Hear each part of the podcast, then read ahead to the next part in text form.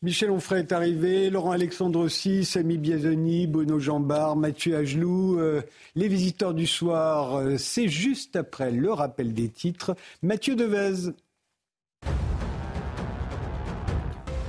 Touché par un terrible séisme, le Maroc accepte l'aide de quatre pays. Il s'agit de l'Espagne, la Grande-Bretagne, le Qatar et les Émirats arabes unis. Ces pays vont donc envoyer des équipes de recherche et de sauvetage alors que plusieurs autres États, notamment la France, se sont dit prêts à apporter leur aide.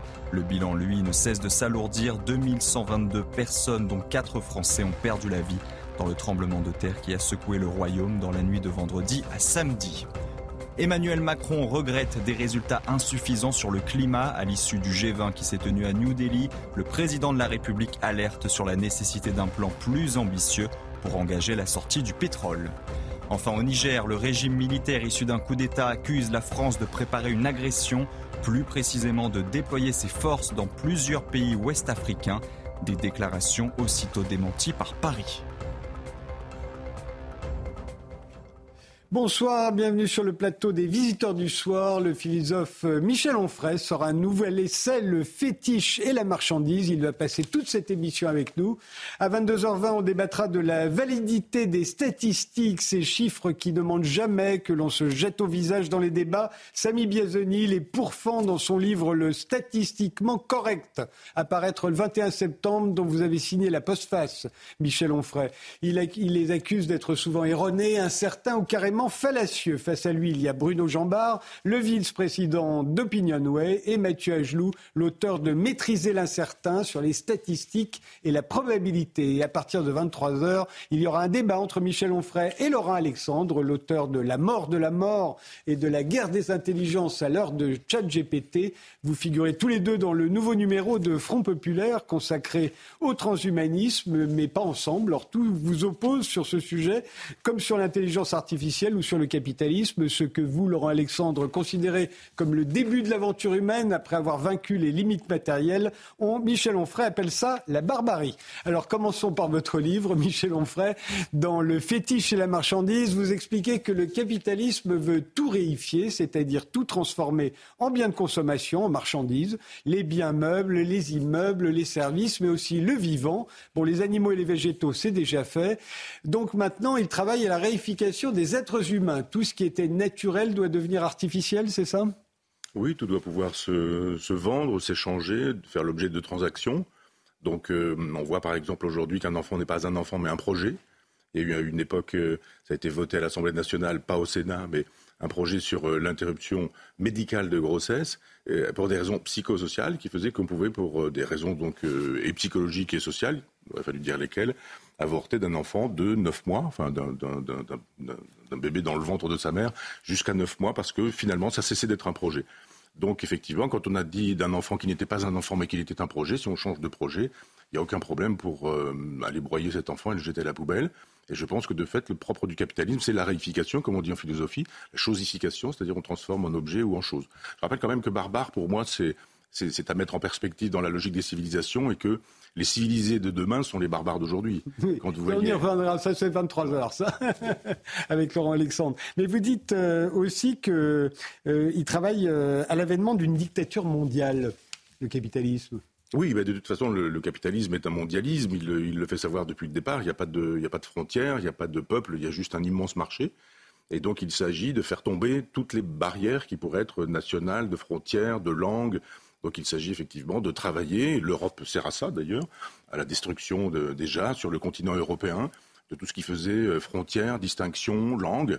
On a la langue, la langue des échanges, qui est une espèce d'anglais, pas l'anglais de Shakespeare évidemment, et on, dit effectivement que les frontières, c'est la nation, la nation, c'est le nationalisme, le nationalisme, c'est la guerre, c'est la jurisprudence de Mitterrand, qui n'a pas compris que c'était les impérialismes qui étaient la guerre et que le nationalisme est l'art de répondre aux impérialismes. Je rappelle qu'on a euh, une illustration de ce que je propose avec l'Ukraine. L'Ukraine est un nationalisme qui résiste à l'impérialisme de euh, Poutine. Ce n'est pas le nationalisme de, Poutine qui pose problème, c'est son impérialisme, c'est l'idée d'étendre l'espace vital. Et je pense effectivement que le capitalisme est en train d'y parvenir déjà. C'est-à-dire il y a plein de choses aujourd'hui qui sont mondialisées. Il faut faire, tomber les frontières, les langues, les langages, les cultures. Et le wokisme travaille à cette éradication de la culture ancienne pour mettre en place une culture nouvelle, une post-culture nouvelle. Mais ça va peut-être vous étonner, Michel Onfray, mais l'idée que le capitalisme veut tout réifier euh, euh, et que maintenant c'est le tour des êtres humains, c'est ce que Jacques Attali dit depuis 40 ans, depuis l'ordre cannibale à peu près, les trois mondes, ces deux premiers ouvrages théoriques, il dit exactement la même chose que vous. Oui, mais vous savez, avant Jacques Attali, il y a quelqu'un qui s'appelait Karl Marx. Et donc, euh, aussi, bien sûr. Voilà, hein, moi, je n'ai pas dit que c'était une idée neuve chez moi. Euh, non, non, mais de, le monter jusqu'au transhumanisme, je veux dire. Ah oui, mais ça, il ne peut pas le dire il y a 40 ans, euh, Jacques Attali. Ah, Jacques Attali, il a dit il y a 40 ans. Il, a tout dit, il faut faire de tout, donc il a aussi Karl Marx ne pouvait pas le dire au Non, mais je veux dire, la, question de la réification, d'abord, avant, avant Marx, c'est chez Proudhon, mm. si on veut aller voir un peu quelles étaient les sources de Marx quand il travaille sur ce sujet-là. Et puis même avant, il, y avait, il y avait Hegel, c'est une vieille chose, la réification. que Jacques Attali ait pu en parler un temps, il y a 40 ans, pourquoi pas mais euh, moi je suis plus intéressé par les analyses que Marx fait dans le Capital, justement sur la question du fétiche, qui est, euh, qui est une question problématique. C'est-à-dire tous les textes qui ont été écrits pour essayer de comprendre ce que Marx voulait véritablement dire, avec cette histoire de fétichisation, cette idée qu'il y a dans le travail plus que le travail. Il n'y a pas que la force de travail, il n'y a pas que ce que Bourdon appelait l'aubaine, c'est-à-dire une force de travail qui ne sera jamais payée et, et qui sera euh, spoliée aux travailleurs. Il y a la transformation d'un objet en quelque chose de plus que cet objet. Et, cette, euh, on dira, ce supplément d'âme qu'a l'objet, c'est le principe de la réification. Et il y a aujourd'hui ce genre de choses, c'est-à-dire l'idée que on arrête de croire qu'un enfant c'est spermatozoïde, ovule, ventre d'une mère, etc. C'est juste un projet. Voilà pourquoi aujourd'hui des Chinois peuvent travailler à des utérus artificiels pilotés par un, des, je dis artificiel parce qu'on est obligé de signaler ça maintenant, une espèce de couveuse, si vous voulez, pilotée par intelligence artificielle pour faire de telle sorte qu'à neuf mois, un enfant puisse être sorti d'une boîte qui n'aura connu ni le ventre de la mère, ni les, émotions, les perceptions, les sensations qu'une mère transmet à son enfant. Et on nous dit ça, c'est formidable, c'est extraordinaire.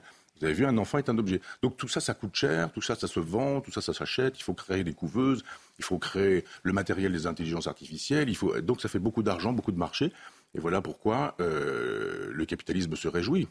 Et alors, ce capitalisme euh, qui veut instaurer une dictature mondiale, dont vous parlez dans votre livre, euh, le cerveau est aux États-Unis, euh, l'impérialisme américain en, est le, bras armé. Vous dites que De Gaulle et Staline y ont résisté, ont résisté à cet impérialisme planétaire des Américains, que l'Europe est aujourd'hui le, vassal de cet État total.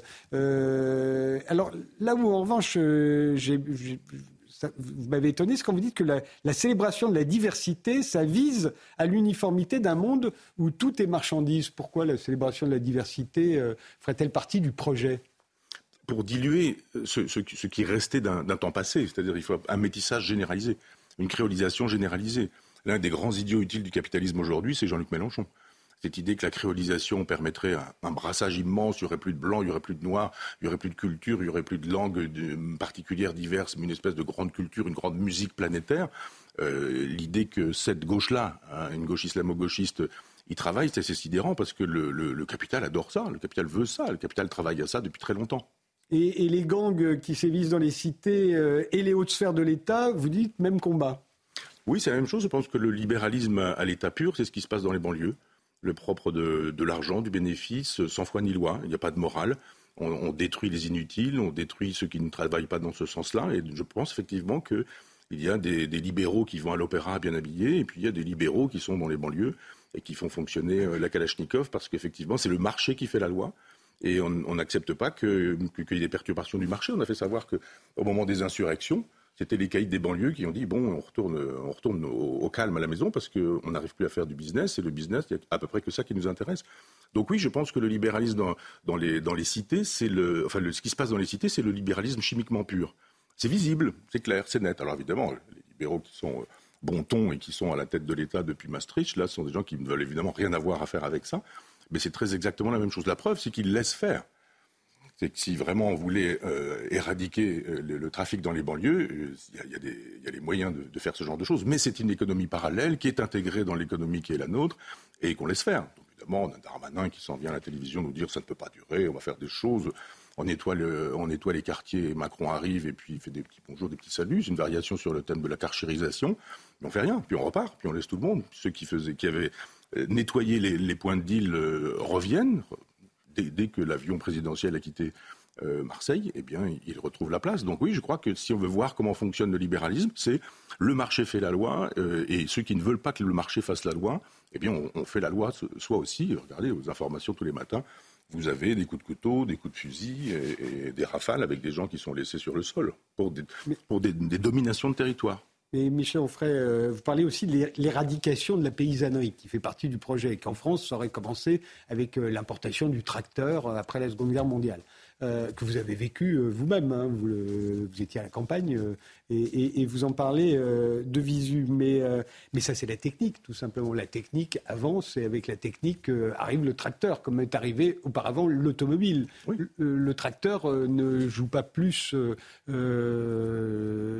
pas plus d'importance parce qu'il est américain que la voiture n'en avait qui était française. Sauf que le tracteur arrive après le 6 juin 1944, après le débarquement, mmh. quand les Américains estiment qu'après avoir bien nettoyé la, Normandie en ayant détruit des villes qui n'avaient rien fait, qu'on aurait pu ne pas détruire. On va pouvoir reconstruire, comme ça, ça va leur permettre à, leur économie, à eux, de, fonctionner très bien. Et ils disent à un moment donné, fini les chevaux. Je, parle de mon père, hein, quand, vous, me dites que j'ai connu ça de près. Euh, mon père était euh, ouvrier agricole et il a, labouré avec des bœufs, puis après il a labouré avec des chevaux. Et puis un jour, on lui a dit le cheval c'est fini, maintenant vous allez avoir un tracteur et vous allez travailler avec le tracteur. Puis après, il y avait les rendements, la rentabilité. On ne fonctionnait plus, la paysannerie ne fonctionnait plus pour nourrir les, gens autour, comme ça fonctionnait avant. Il a fallu. Euh, il ça a, été un progrès, reconnaissez, qu'on a pu nourrir toute la France, puis le monde. Non, oui, le monde. Est-ce qu'on avait vocation à, nourrir le monde pendant qu'on on affamait nos paysans français? On a des paysans qui se suicident régulièrement aujourd'hui, on le sait, simplement parce que on a industrialisé la nature et quand il a fallu produire du blé, on a dit les quintaux à l'hectare, il va falloir que ce soit supérieur à ce que vous faites depuis des années, voire des siècles. Et, donc, vous allez utiliser des produits. Et euh, donc, euh, toute la chimie est arrivée en même temps que le tracteur. Donc, c'est le tracteur, c'est la chimie, c'est la productivité, c'est le fait qu'on détruise les chevaux et que pour acheter des, tracteurs, on vous dit, mais il n'y a aucun problème, on va vous faire des prêts. Ça veut dire que les banques achètent la terre, ça veut dire que les banques décident de ce qui va être fait. On dit, ah non, mais vous n'allez pas faire du blé. Vous faisiez du blé jadis, là, depuis trois générations. Non, non, nous, on a besoin de maïs, il va falloir faire du maïs maintenant. Et donc, on a détruit la paysannerie pour l'industrialisation. Et aujourd'hui, la phase nouvelle de l'industrialisation, c'est qu'on nous dit, c'est pourquoi tout à l'heure je parlais de, du wokisme, on nous dit, mais vous n'aimez pas la viande quand même, parce que vous aimez la viande aujourd'hui, vous faites souffrir les animaux. Mais on va quand même vous faire de la viande cellulaire. Donc vous avez, vous avez aujourd'hui, pour les, les, végétariens, font du steak de soja. Ils font du lait de soja. Pourquoi, pourquoi est-ce qu'on déteste la viande, mais qu'on appelle quand même des steaks de soja steak, alors que c'est fait avec des légumes? Il y a du faux gras pour transformer le foie gras. Ça, c'est de la chimie c'est de la chimie et, c'est aussi, euh, ce sont des cancers, ce sont des maladies, on produit ce genre de choses. Donc l'industrialisation, c'est pas seulement le tracteur, c'est l'industrialisation alimentaire. Ça veut dire les perturbateurs endocriniens, ça veut dire les colorants, ça veut dire les choses qui nous intoxiquent et qui nous rendent malades, ça veut dire les chimiothérapies, ça veut dire le business. C'est-à-dire, c'est pas seulement le tracteur. Derrière le tracteur, vous avez, c'est chargé, et vous avez euh, une paysannerie qui s'effondre. Et aujourd'hui, quand vous mangez de la viande, la plupart du temps, elle vient pas de, elle ne vient pas du, village d'à côté. Elle a fait le tour du monde, elle a été élevée euh, en batterie, euh, éventuellement euh, en, Argentine, et puis elle est arrivée en avion. La trace carbone, on n'en a rien à faire. Mais elle est beaucoup moins coûteuse. Et les supermarchés, on voit sur ces plateaux, par exemple, des patrons du supermarché nous faire le coup de, de, la, grande morale. ils sont obligés de, faire des pains pas chers pour que les pauvres puissent se nourrir, alors qu'ils ont, ils ont épuisé la paysannerie, qu'ils l'épuisent encore. Et, pourquoi, euh, pourquoi les, les religions monothéistes sont-elles à abattre, d'après ce que vous dites? Dans, le projet capitalistique mondial, pourquoi est-ce que les religions monothéistes euh, euh, seraient visées euh, comme la paysannerie Parce, qu'elles sont, elles sont dans elles inscrivent la tradition. Enfin, c'est pas toutes les religions monothéistes en même temps. Hein. C'est-à-dire que vous avez la religion monothéiste chrétienne, judéo-chrétienne, je dirais, puisque ça se trouve quand même dans la Genèse, d'un Dieu qui dit de croisser et multiplier, et puis la nature t'appartient, tu peux la posséder, donc la dominer. Et c'est toute la question du transhumanisme. C'est dit là, très précisément. Euh, je ne pense pas que le transhumanisme eût été possible uniquement en s'appuyant sur le Coran qui n'a pas le même rapport à la nature, qui ne dit pas la même chose sur la nature. Alors donc vous pensez que le capitalisme mondial aujourd'hui veut abattre le, judéo-christianisme, mais pas, mais au contraire euh, caresse dans le sens du poil l'islam? Si euh, s'il n'y a aucun problème avec avec une religion, il laisse faire, c'est pas c'est pas leur problème. Et alors l'islam c'est divers et multiple, c'est-à-dire aujourd'hui quand on est en France c'est obsessionnel, c'est l'islam maghrébin. Donc c'est l'islam d'Afrique du Nord, mais vous avez un islam indonésien qui n'est pas exactement le même. Vous avez des islams un peu partout sur la planète et qui ne se comportent pas du tout comme, euh, comme certains musulmans issus d'Afrique du Nord, qui eux sont moins dans une logique d'islam que dans une logique civilisationnelle de détestation de la France. Et il y a une instrumentalisation de l'islam chez certains. Ils boivent peut-être pas d'alcool et peut-être pas de porc, mais enfin ceci dit, sur le reste, ils ne sont pas forcément capables de nous expliquer comment fonctionne le Coran, où sont les sourates, ce que disent les versets ou ce genre de choses. Donc il y a effectivement un, christianisme qui a fait son temps et avec une religion wokiste qui s'avance. Il y a aujourd'hui une, espèce d'au-delà qui est préempté par le wokisme. Il y a par exemple eu en Belgique un, homme qui est entré en contact avec une intelligence artificielle parce que sa femme ne lui donnait pas les conversations qu'il aurait souhaitées. Et, évidemment, cette intelligence artificielle n'existe que comme une intelligence artificielle. Elle avait une voix, elle avait un visage, elle avait un nom, un prénom, etc. Il est entré en contact avec elle en disant Ma femme ne me comprend pas, je ne suis pas heureux, je souffre de, de, traumatisme euh, à cause de l'écologie, du mauvais fonctionnement de la planète. Et cette femme entre en contact avec lui en lui disant toujours du bien. Pas lui dire bah, T'es un pauvre type, remets-toi un peu debout, euh, euh, prends un peu sur toi. Et à un moment donné, il lui dit Mais je euh, je pense que vous m'aimez plus que ma propre femme. Et l'intelligence artificielle lui répond, eu égard aux informations que vous donnez, je pense que c'est une conclusion qu'on peut vraiment tirer. Il dit, mais il y a vraiment quelque chose qui me retient ici, c'est que mort, je ne vous aurais plus et que vous êtes essentiel pour moi. Il lui dit, mais dans une espèce de grand paradis, nous nous retrouverions. Il s'est suicidé. Donc il y a quelque chose qui, qui, se montre ici. On, peut, aller voir du côté de Feuerbach ou du côté de, Hegel encore sur la question de la généalogie des religions, mais on voit comment le, le besoin d'un arrière-monde euh, existe et que le wokisme rend possible cette chose. Il y a une espèce de virtualité, on ne sait pas ce que c'est. C'est un monde dans lequel on vous dit, mais vous aurez, vous aussi, des, virtualités de jouissance. Donc la vieille religion judéo-chrétienne, avec, euh, avec euh, pour prendre le, catholicisme, avec l'autel, le prêtre, le calice, l'eucharistie, ce genre de choses, tout ça n'est plus très utile. C'est même éventuellement un peu conservateur. Et quand c'est pas conservateur, ça cesse d'être vraiment chrétien. Et on a un pape qui est plutôt une courroie de transmission du wokisme aujourd'hui. C'est pas Benoît XVI. Ceci explique peut-être d'ailleurs cela. Si Benoît XVI a été, euh, a été précipité vers la portie ou sorti, vers la sortie, c'est peut-être aussi parce qu'il y avait une résistance spirituelle de ce côté-là. Mais donc, euh, de fait, oui, il faut faire tomber les religions qui ont structuré l'Europe comme un ensemble de nations avec leur culture. Plus besoin de Dante, de Shakespeare, de Cervantes, à quoi bon de Rabelais Pourquoi? Enfin, quel, quel intérêt? C'est autre chose maintenant. Vous avez des émissions littéraires où on crache sur les classiques. Vous avez des émissions où on fait la célébration, où on célèbre la, la culture en vous disant que euh, euh, Stendhal, par exemple, s'est dépassé, c'est plus, c'est pas utile, il faut aller voir ailleurs. Et puis on a trouvé un petit roman où il est question du réchauffement climatique expliqué à des enfants qui veulent changer de sexe à l'âge de 8 ans. On dit ça, c'est la littérature et c'est formidable. Donc tout, ce qui contribue à, défaire ce qui a été fait pendant 2000 ans, euh, va dans le sens de ce que le capitalisme veut, qui veut lui une espèce de grand monde unifié pour qu'il y ait une civilisation totale, un État total, un État global. Le, projet d'un gouvernement planétaire est vieux. Jacques Attali écrit euh, il, y a, très longtemps qui, qui, gouvernera le monde demain qui gouvernera le monde pour l'interrogation. Oui, mais ça c'était pour justement pour, pour arrêter le marché, parce que le marché est mondial et la démocratie, elle, elle est limitée aux frontières. Oui, mais le, projet de, Jacques Attali sur ce sujet-là, c'était pas une, une grande gouvernance à l'endroit des peuples. C'est une gouvernance à l'endroit des possédants et des riches. Le débat n'est pas là. Mais... il, est surtout là. Je pense que vraiment, c'est aussi le, la fin du peuple qu'on veut. C'est aussi la fin d'un certain peuple. On fabrique une populace pour que la populace prenne la place du peuple. Ça aussi, ça fait partie d'un projet. Alors on va dire complotisme, etc. Je dis juste, regardez, c'est pas. Je, je, regardez comment ça fonctionne déjà. Oui, il se passe actuellement sur la côte ouest aux États-Unis un changement de civilisation induit par les gens des GAFAM. Je, je pense qu'Elon Musk est le Christophe Colomb de cette civilisation qui advient. Il n'y a pas par hasard euh, euh, des travaux sur Neuralink de son côté, euh, sur la conquête de l'espace, SpaceX, Tesla, qui permet de travailler sur la question de l'intelligence artificielle. Il y a un vrai projet de société chez lui et il est soutenu par les gens les plus riches du monde. une vision paranoïaque du capitalisme, Michel Onfray? On a juste 10 secondes là. Très, très, très négative. Hein. Je voudrais juste rappeler que grâce au capitalisme et à la technologie, L'espérance de vie à Paris des hommes est passée de 25 ans à 80 ans, 250 ans. Il ne faut pas oublier le côté positif de la révolution technologique que nous avons connue. On mourrait ah, en moyenne, on mourrait en moyenne à 25 ans à Paris sous Louis XV. On, a dépassé 80 ans. si tout va bien à Paris, tout va bien en France. L'espérance de vie à 25 ans, c'est parce que beaucoup de gens mouraient à la naissance. parce que les enfants ne sont pas, importants. Il faut, il faut pas qu'on les compte, les enfants. Non, mais quand vous dites on mourait à 25 ans. L'espérance de vie, l'espérance, non, l'espérance de vie moyenne était de, était de 25 ans. Les beaucoup d'enfants mouraient avant 10 ans. Et, et, moi, je considère que les enfants sont importants. Donc, ce qui m'importe, c'est pas uniquement l'espérance de vie de ceux qui atteignent l'âge adulte, c'est tout le monde, y compris les enfants qui meurent avant 10 ans. Et, et donc, l'espérance de vie, elle a triplé. Et ça, c'est quand même à mettre à l'actif de la société industrielle capitaliste. Il faut jamais l'oublier. On s'arrête là des, chercheurs, des chercheurs qui trouvent. Et après, vous avez le capitalisme qui fait des profits avec ce qu'ont trouvé les chercheurs. des chercheurs sans, sans, structure capitalistique, je n'en connais pas beaucoup. Je vous promets un chercheur a besoin d'une structure Je vous promets que vous aurez un beau débat tout à l'heure à 23h. Là, je suis obligé de vous interrompre. on se retrouve dans un instant et on parlera du statistiquement correct.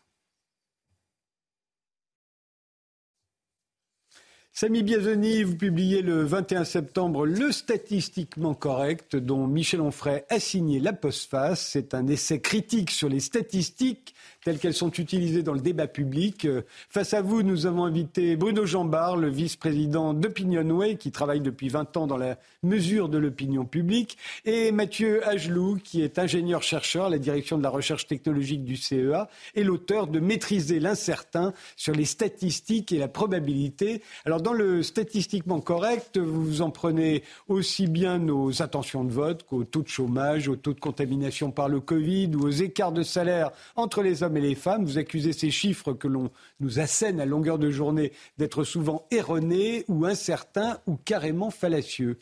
Absolument. Je n'adresse aucune critique euh, à l'égard des statistiques.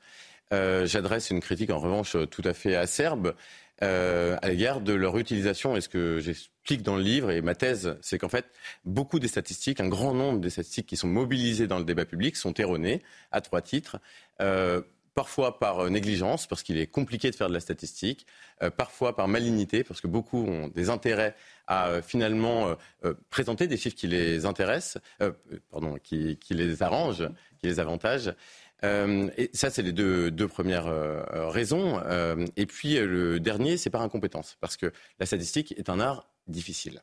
Mais euh, Mathieu Agelou, vous êtes un peu d'accord d'ailleurs dans votre livre. Hein. Vous dites vous aussi que la statistique, ça peut donner le meilleur comme le pire. Oui, oui exactement. On dit souvent qu'on peut faire dire aux chiffres euh, ce qu'on veut leur faire dire. Et c'est pas tout à fait faux, euh, notamment parce que la statistique, enfin, la science statistique est une science très difficile, à laquelle même les statisticiens eux-mêmes, des fois, tombent dans le panneau.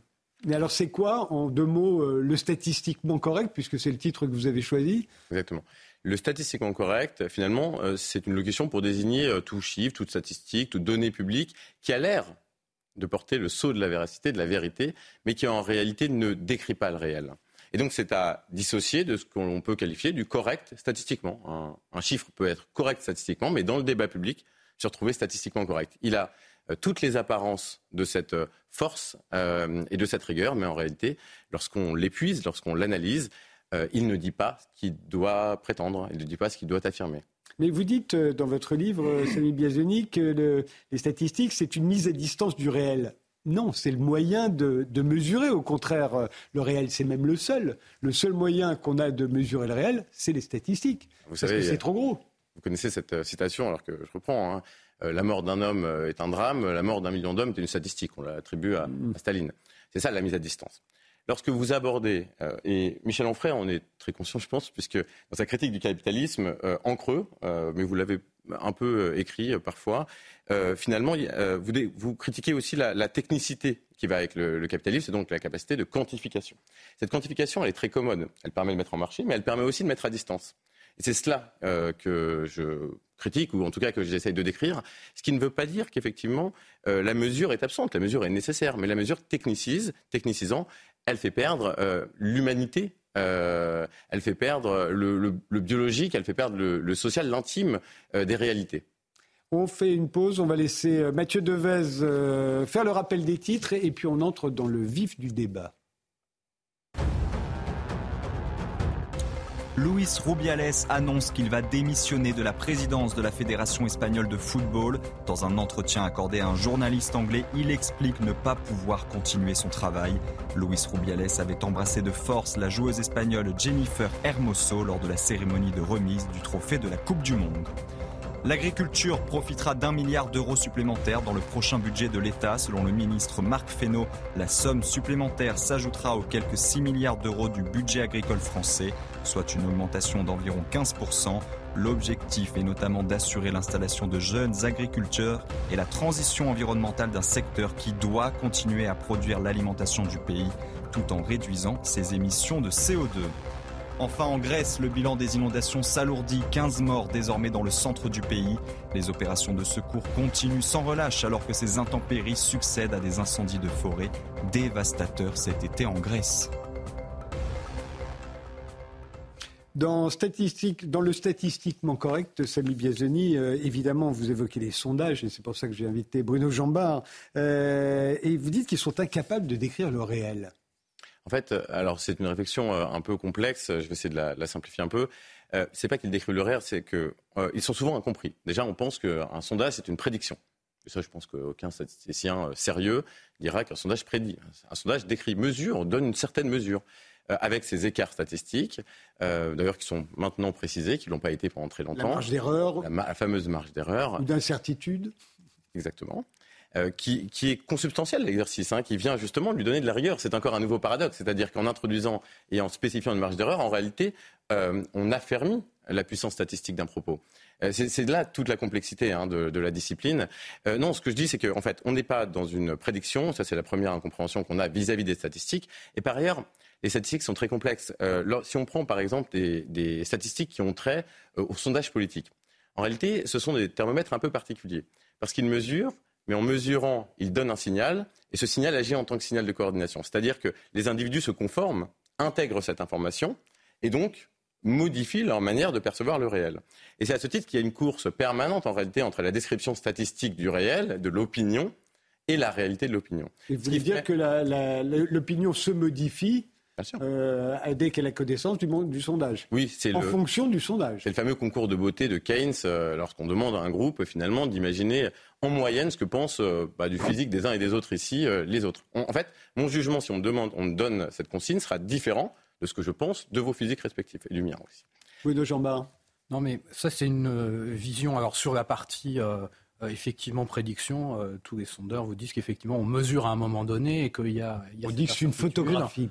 Il y a cette notion de marge d'erreur qui, euh, il faut expliquer pourquoi pendant longtemps on n'a pas donné les marges d'erreur. C'est qu'en fait les sondages, notamment en France, sont faits sur une méthode qui s'appelle celle des quotas et que scientifiquement c'est la méthode aléatoire qui permet de calculer une marge d'erreur purement scientifiquement, ce qui n'est pas le cas des quotas.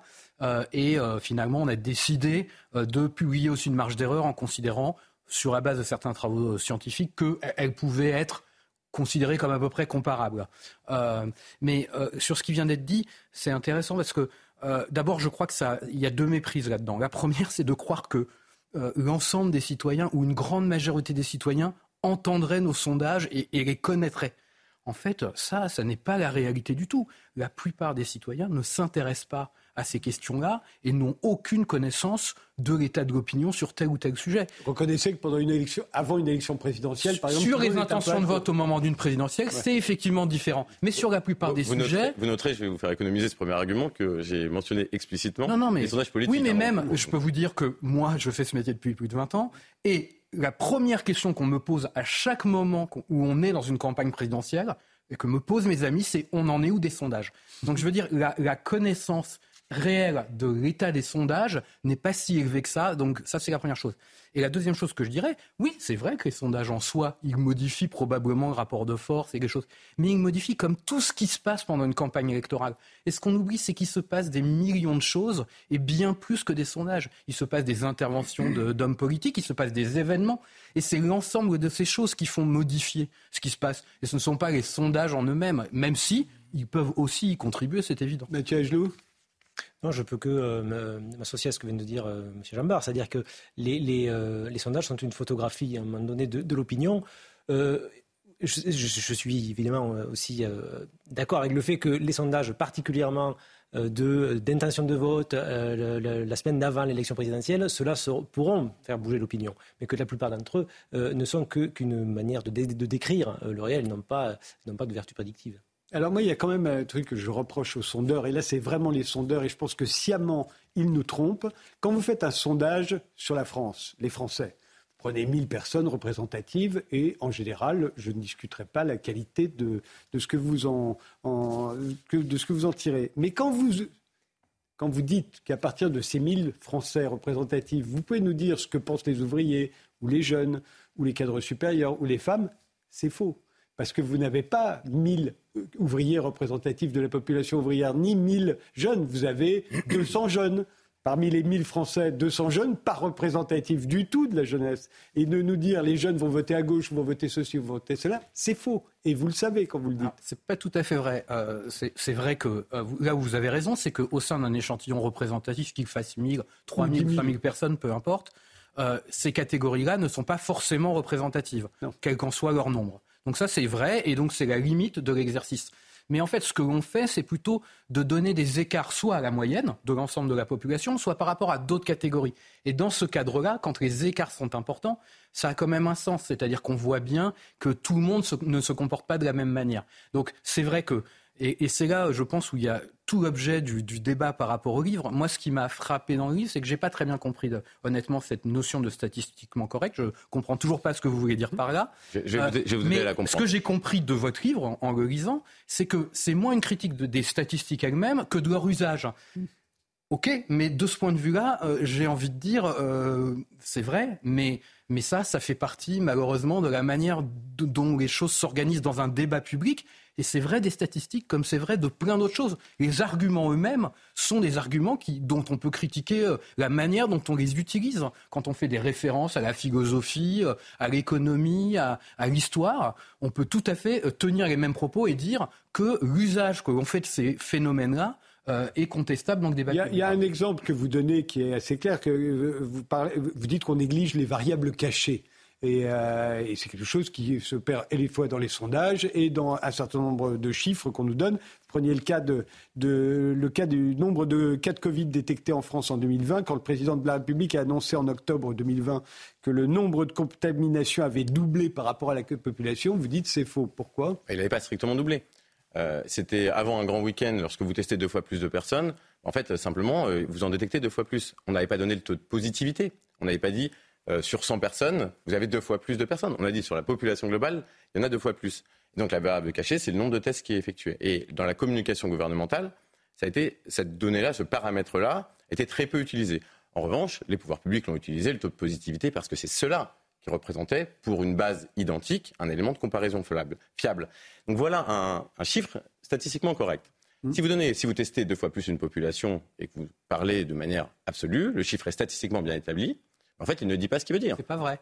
Ça dépend. Parce que les gens ne se font pas tester par hasard. Si tout d'un coup, il y a beaucoup plus de gens qui se font tester, c'est probablement qu'il se passe quelque chose. Alors, soit ils sont cas contact, soit ils ressentent des symptômes, par exemple. Alors, et vous, alors vous le dites à moitié d'ailleurs. Non, je le dis. Je le non, vous le dites longtemps après. Mais d'ailleurs, ça m'a beaucoup surpris parce que ce passage-là représente qu'à moitié du chapitre sur les sondages, alors que c'est pas du tout un sondage. Donc c'est assez étonnant. Non, parce que c'était une illustration de la euh, Non, non, sur le sur le Covid, je, je justement, c'est l'exemple euh, typique euh, de cas où les chiffres ont été complètement mis sur le devant de la scène sans jamais être expliqués. Et, euh, l'épidémiologie, justement, c'est une discipline euh, scientifique. Hein, c'est la discipline, c'est les statistiques appliquées à la santé. Euh, et là aussi, c'est très compliqué. Et il n'y a pas eu assez de pédagogie, je trouve, sur la manière dont on fait des, dont on fait des tests, pas, simplement des tests pour détecter le Covid, mais on fait des tests statistiques pour inférer sur le, fameux facteur R, etc. Et je pense que là, dans les deux cas, si vous voulez, on peut toujours faire dire euh, aux chiffres ce, ce, ce, qu'on veut. Et c'est ça le problème. C'est peut-être ça ce que vous appelez le statistiquement correct. Même tout à fait mais, je pense que ça va dans les deux sens. ça va dans les deux sens. En revanche, je vais revenir sur l'argument parce que manifestement, alors vous avez eu, vous avez lu le livre cet après-midi, vous avez dû le lire très vite. Euh, dans la construction du livre, le premier, le premier, la première partie du livre vient expliquer que la statistique n'a pas le même poids argumentatif que tous les autres éléments de la rhétorique. C'est-à-dire qu'effectivement, la statistique bénéficie et vous verrez, je vous invite à relire. Ah vous aurez plus de temps cette partie-là. Non, non, manifestement non. Puisque j'explique très très clairement. Et après, je vais, je vais, revenir sur le passage sur le Covid au milieu des sondages, puisqu'il y a un lien, bien évidemment. Sur la première partie, en réalité, simplement ce que je dis, c'est que euh, la statistique, elle a euh, cette force qui est celle relative à la quantification, aux mathématiques, que Boulot décrit bien. Euh, et en fait, elle a une forme de, vérité supérieure. C'est-à-dire que le langage mathématique est teinté d'une force analytique, un présupposé, ce qu'on appelle présupposé de supériorité analytique. Ce n'est pas le cas d'une opinion, ce qui n'est pas le cas de la poésie, mais qui peuvent constituer, bien évidemment, de la satire, qui peuvent constituer des éléments qui viennent euh, modeler le débat. Je dis très précisément, et d'où l'intérêt de cette première partie, que la statistique a une place particulière. En fait, dans un débat, et je vais aller un petit peu plus loin, et comme ça tout le monde comprendra très bien. Dans un débat, si on débat entre nous et puis quelqu'un assène, non mais attendez monsieur, vous avez tort, 25% des gens, combien de fois, et je vous mets au défi de me dire que euh, ce que j'affirme est faux, combien de fois un membre d'un plateau ira contester le chiffre lui-même? Non, même s'il n'est pas d'accord, le débat se poursuivra. Pourquoi? Parce que la statistique est complexe, et on l'a dit, et vous en avez parfaitement conscience. La statistique est limitée, elle, mérite des débats extrêmement minutieux, très pénibles, euh, arides parfois, très abscons. Euh, et donc, on fait euh, comme si, parfois parce qu'on ne sait pas aussi, parce que c'est très complexe, à chaque fois, j'ai dû en revenir à la production académique. Parce que même les sources primaires, finalement, elles négligeaient toute la complexité. À chaque chapitre, j'en suis revenu aux sources académiques que je cite in extenso. pourquoi j'ai dû faire cela? Parce que c'est une discipline exigeante, et donc ce n'est pas n'importe quelle discipline, et donc il n'y a pas d'équivalence stricte entre l'argument statistique ou statistiquement établi et toute autre forme d'éléments argumentatifs ou d'éléments rhétoriques. Donc ça, c'est le premier élément. Le deuxième, très simple. Je voulais simplement illustrer la variable cachée et je n'ai rien contre les sondages. Si vous avez bien lu ma partie, je dis simplement qu'il y a une forme de glorification, justement, de sanctification du sondage, quelque part. Et en fait, beaucoup de nos concitoyens ignorent euh, les éléments dont on a parlé, qui pour nous sont acquis. Euh, et je voulais simplement rétablir le fait qu'un sondage se lie avec de la critique, avec de la subtilité, euh, qu'il lui-même agit sur le matériau très précieux qu'est le réel, et puis qu'il a aussi ses subtilités, dont les variables cachées, mais ce c'est une des subtilités parmi beaucoup d'autres. Oui, non, mais j'ai été très surpris d'avoir encore une fois la moitié du chapitre sur cet exemple-là, parce que en plus vous concluez derrière cet exemple-là par quelque chose qui est très juste. Hein. Vous dites, eh bien, par exemple, euh, euh, c'est très important de savoir de quoi on parle, parce que c'est comme si on voulait donner l'opinion des Parisiens en, en interrogeant que les Parisiens du 16e. Mais c'est un exemple très étrange parce que personne ne fait ça dans les instituts de sondage sérieux. Vous voyez, je veux dire, on fait peut-être des choses bizarres, on a peut-être parfois des questions dont on peut débattre de l'intitulé et de la formulation, mais prétendre qu'en interrogeant les Parisiens du 16e, on va prédire ou, ou euh, expliquer ce que pense l'ensemble des Parisiens, personne ne Cher fait monsieur, comme j'écris et je, travaille sérieusement, il y avait euh, une partie qui précédait et en fait, je ne dis pas les sondagiers procèdent ainsi, je dis même que vous êtes des instituts euh, tout à fait professionnels, c'est simplement dans le débat public, il existe des simili-sondages ou des quasi-sondages. Euh, je, ne, détaille pas le propos. Par exemple, je vais vous donner un exemple. Euh, ce que, j'amenais à la fin de ce chapitre-là, c'est regarder l'émission de Cyril Hanouna, et Cyril Hanouna dit, mais pas que lui, hein, et c'est pas la faute de Cyril Hanouna, mais il dit, voilà, on a interrogé le public de TPMP, et donc 85% des gens sont d'accord. Pour un Français qui ne s'intéresse pas à ce sujet, c'est un sondage. Cela a une valeur sondagière. Vous comprenez ce que je veux dire ah Je comprends très bien, mais... il n'y a nulle part, je vous mets au défi de trouver une critique du travail qui est fait par les sondagers. Donc ne défendez pas des boutiques qui ne sont pas, qui ne sont pas attaquées. Je n'attaque ni ambulance, euh, ni euh, convois spéciaux. En fait, simplement, j'explique et j'essaye. Et vous savez, c'est écrit euh, en quatrième de couverture. Je l'écris sur trois pages dans mon introduction. Je le rappelle dans ma conclusion. C'est un, c'est un outil, ce livre. Je souhaite qu'il soit un outil non pas de débat stérile. je n'attaque strictement personne, mais simplement de prise de conscience nous avons la chance d'avoir Il y a eu des précédents. Il y a le fameux livre de Hirschman, euh, Attention statistique. mais il Déjà, euh, il expliquait un certain nombre de. mais voilà, j'essaie d'apporter une les... Il n'y a, évidemment pas que les sondages. Vous parlez d'autres types de statistiques qui sont très intéressantes et là aussi qui reviennent constamment dans le débat public. Fameux, les fameux écarts de salaire entre les hommes et les femmes, par exemple. Voilà. Alors, le, le chiffre statistiquement correct. Lorsqu'on entend Marlène Schiappa dire, à l'époque, hein, quand elle était encore secrétaire d'État, il y a 27% d'écart de salaire entre les hommes et les femmes. Ce chiffre est statistiquement correct. Mais il est incorrect statistiquement. C'est-à-dire qu'en fait, effectivement, si vous prenez, et c'est, on en revient à finalement le débat qu'on a eu hors plateau, euh, en tout cas hors antenne, mhm. euh, sur la question de l'espérance de vie, si vous prenez strictement euh, les salaires de toutes les femmes en France et tous les hommes en France, vous retrouvez, effectivement, en faisant une moyenne stricte, vous retrouvez 25%, 27% d'écart. En tout cas, il y a quelques années. Cet, cet écart est en train de se réduire. Mais euh, si on procède ainsi, c'est exactement. Et, si on en conclut qu'il y a une discrimination, c'est exactement comme de dire euh, il y a une discrimination avérée à l'encontre des personnes qui sont à mi-temps, puisque vous noterez qu'elles gagnent 50% de moins. Ce chiffre est statistiquement correct, mais il est incorrect statistiquement. Oui, ce que vous voulez dire, c'est que quand on prend toutes les femmes et tous les hommes, euh, il se trouve que les femmes sont beaucoup plus à mi-temps que les hommes. Pas à mi-temps, mais elles travaillent une durée moindre. Voilà. Donc déjà, quand Et qu'en plus, elles n'ont pas, les... pas les mêmes professions. Elles font, elles n'ont pas les mêmes professions. En fait, c'est des choses très simples. On ne, euh, et ça, aujourd'hui, l'INSEE a bien corrigé cela. Même le, gouvernement, en fait, euh, à corriger cela. On arrive à des, écarts qui sont de l'ordre de 9%, maintenant de plus en plus euh, régulièrement. Non, non, non. En 2021, ils arrivent à 16,5%. Ah à 2022, ils arrivent à 15,8%. Et on nous dit, euh, à partir du 4 novembre, les femmes travaillent gratuitement. On, nous dit, ce sont quelques, Mais ça aussi, c'est une aberration statistique. C'est-à-dire que c'est comme si on disait comme les ouvriers gagnent moins que les cadres supérieurs, comme si on disait qu'à partir du 6 août, les ouvriers travaillent gratuitement. Non, ils sont juste moins payés que les cadres supérieurs. C'est ça. Alors, qui eux-mêmes sont moins payés que d'autres. Exactement. Donc je fais la démonstration et je vais un petit peu plus loin. C'est-à-dire quand on essaye de comparer, en fait, la base de la statistique, c'est de comparer des comparables. Euh, pour essayer, ici, dans ce sujet-là, le sujet, le fond du problème, c'est de savoir s'il y a un effet de discrimination. C'est-à-dire un effet actif, à mérite, euh, compétences, fonctions et effort égal. Bah, finalement, et temps de travail égal, surtout. bien évidemment.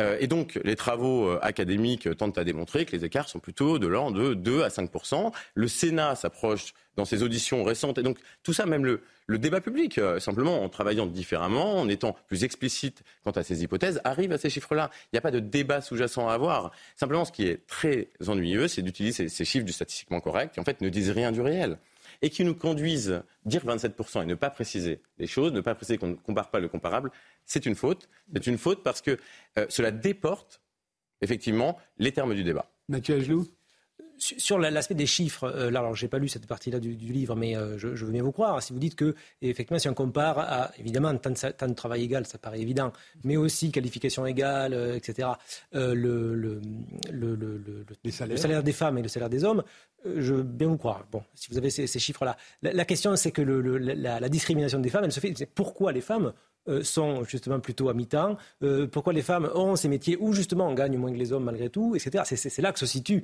le, c'est là que se situe le nœud de la, de la Merci beaucoup. Alors ça, vous enlevez un, peu de mérite de ce, de ce chapitre puisque c'est exactement ce que je dis. En fait, je dis le fait de dire 27% et de dire il y a une discrimination, c'est-à-dire que c'est du simple effet d'une volonté de discriminer et donc d'établir des différences. Euh, cela opère, complètement fait disparaître la subtilité de ce que vous décrivez. La subtilité, elle consiste à dire, mais finalement, les éléments explicatifs peuvent être décomposés. On peut décomposer cet écart en éléments simples. Et le travail du politique, et nous, en tant qu'humanistes, c'est de dire je prends chacun des éléments simples et je le traite. Pourquoi il y a un écart de différence de temps de travail? Je traite ce sujet. Pourquoi les hommes et les femmes n'accèdent pas aux mêmes fonctions? Je traite ce sujet. Et c'est ainsi qu'on fait de la politique, c'est ainsi qu'on fait société. Et c'est pour cela, je le répète, que les chiffres statistiquement corrects sont extrêmement dangereux, car ils déportent l'attention. Michel Onfray, pourquoi vous avez postfacé ce livre, vous?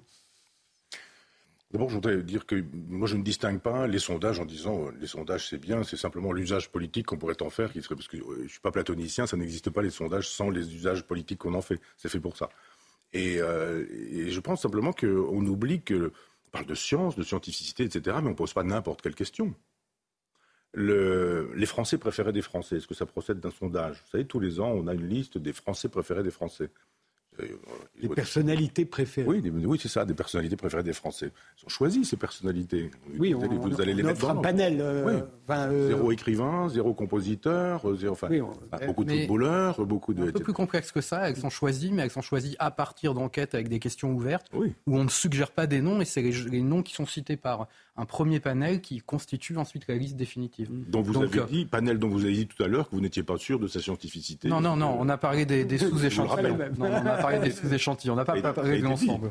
Et puis après, on vous dit, bah, maintenant choisissez-les, quoi. Et, on se dit, mais pourquoi il n'y a pas, je ne sais pas, moi, Modiano, pourquoi il n'y a pas, je ne sais rien, moi, Yann Moix, enfin, les, les écrivains, Welbeck, par exemple, pourquoi est-ce qu'il n'y a pas, il n'y avait pas Boulez en son temps, pourquoi est-ce qu'il n'y a pas de Tanguy ou du Sapin pour la musique contemporaine? On se dit, en revanche, les chanteurs, les acteurs, les comédiens, les artistes, et puis après, on a choisi les couleurs, les religions, les sexualités, etc. On se dit, tiens, les, Français, ils ont un choix euh, drôlement bien. Euh, oui, c'est ce qu'on se dit, effectivement, chaque année d'ailleurs. Ben voilà.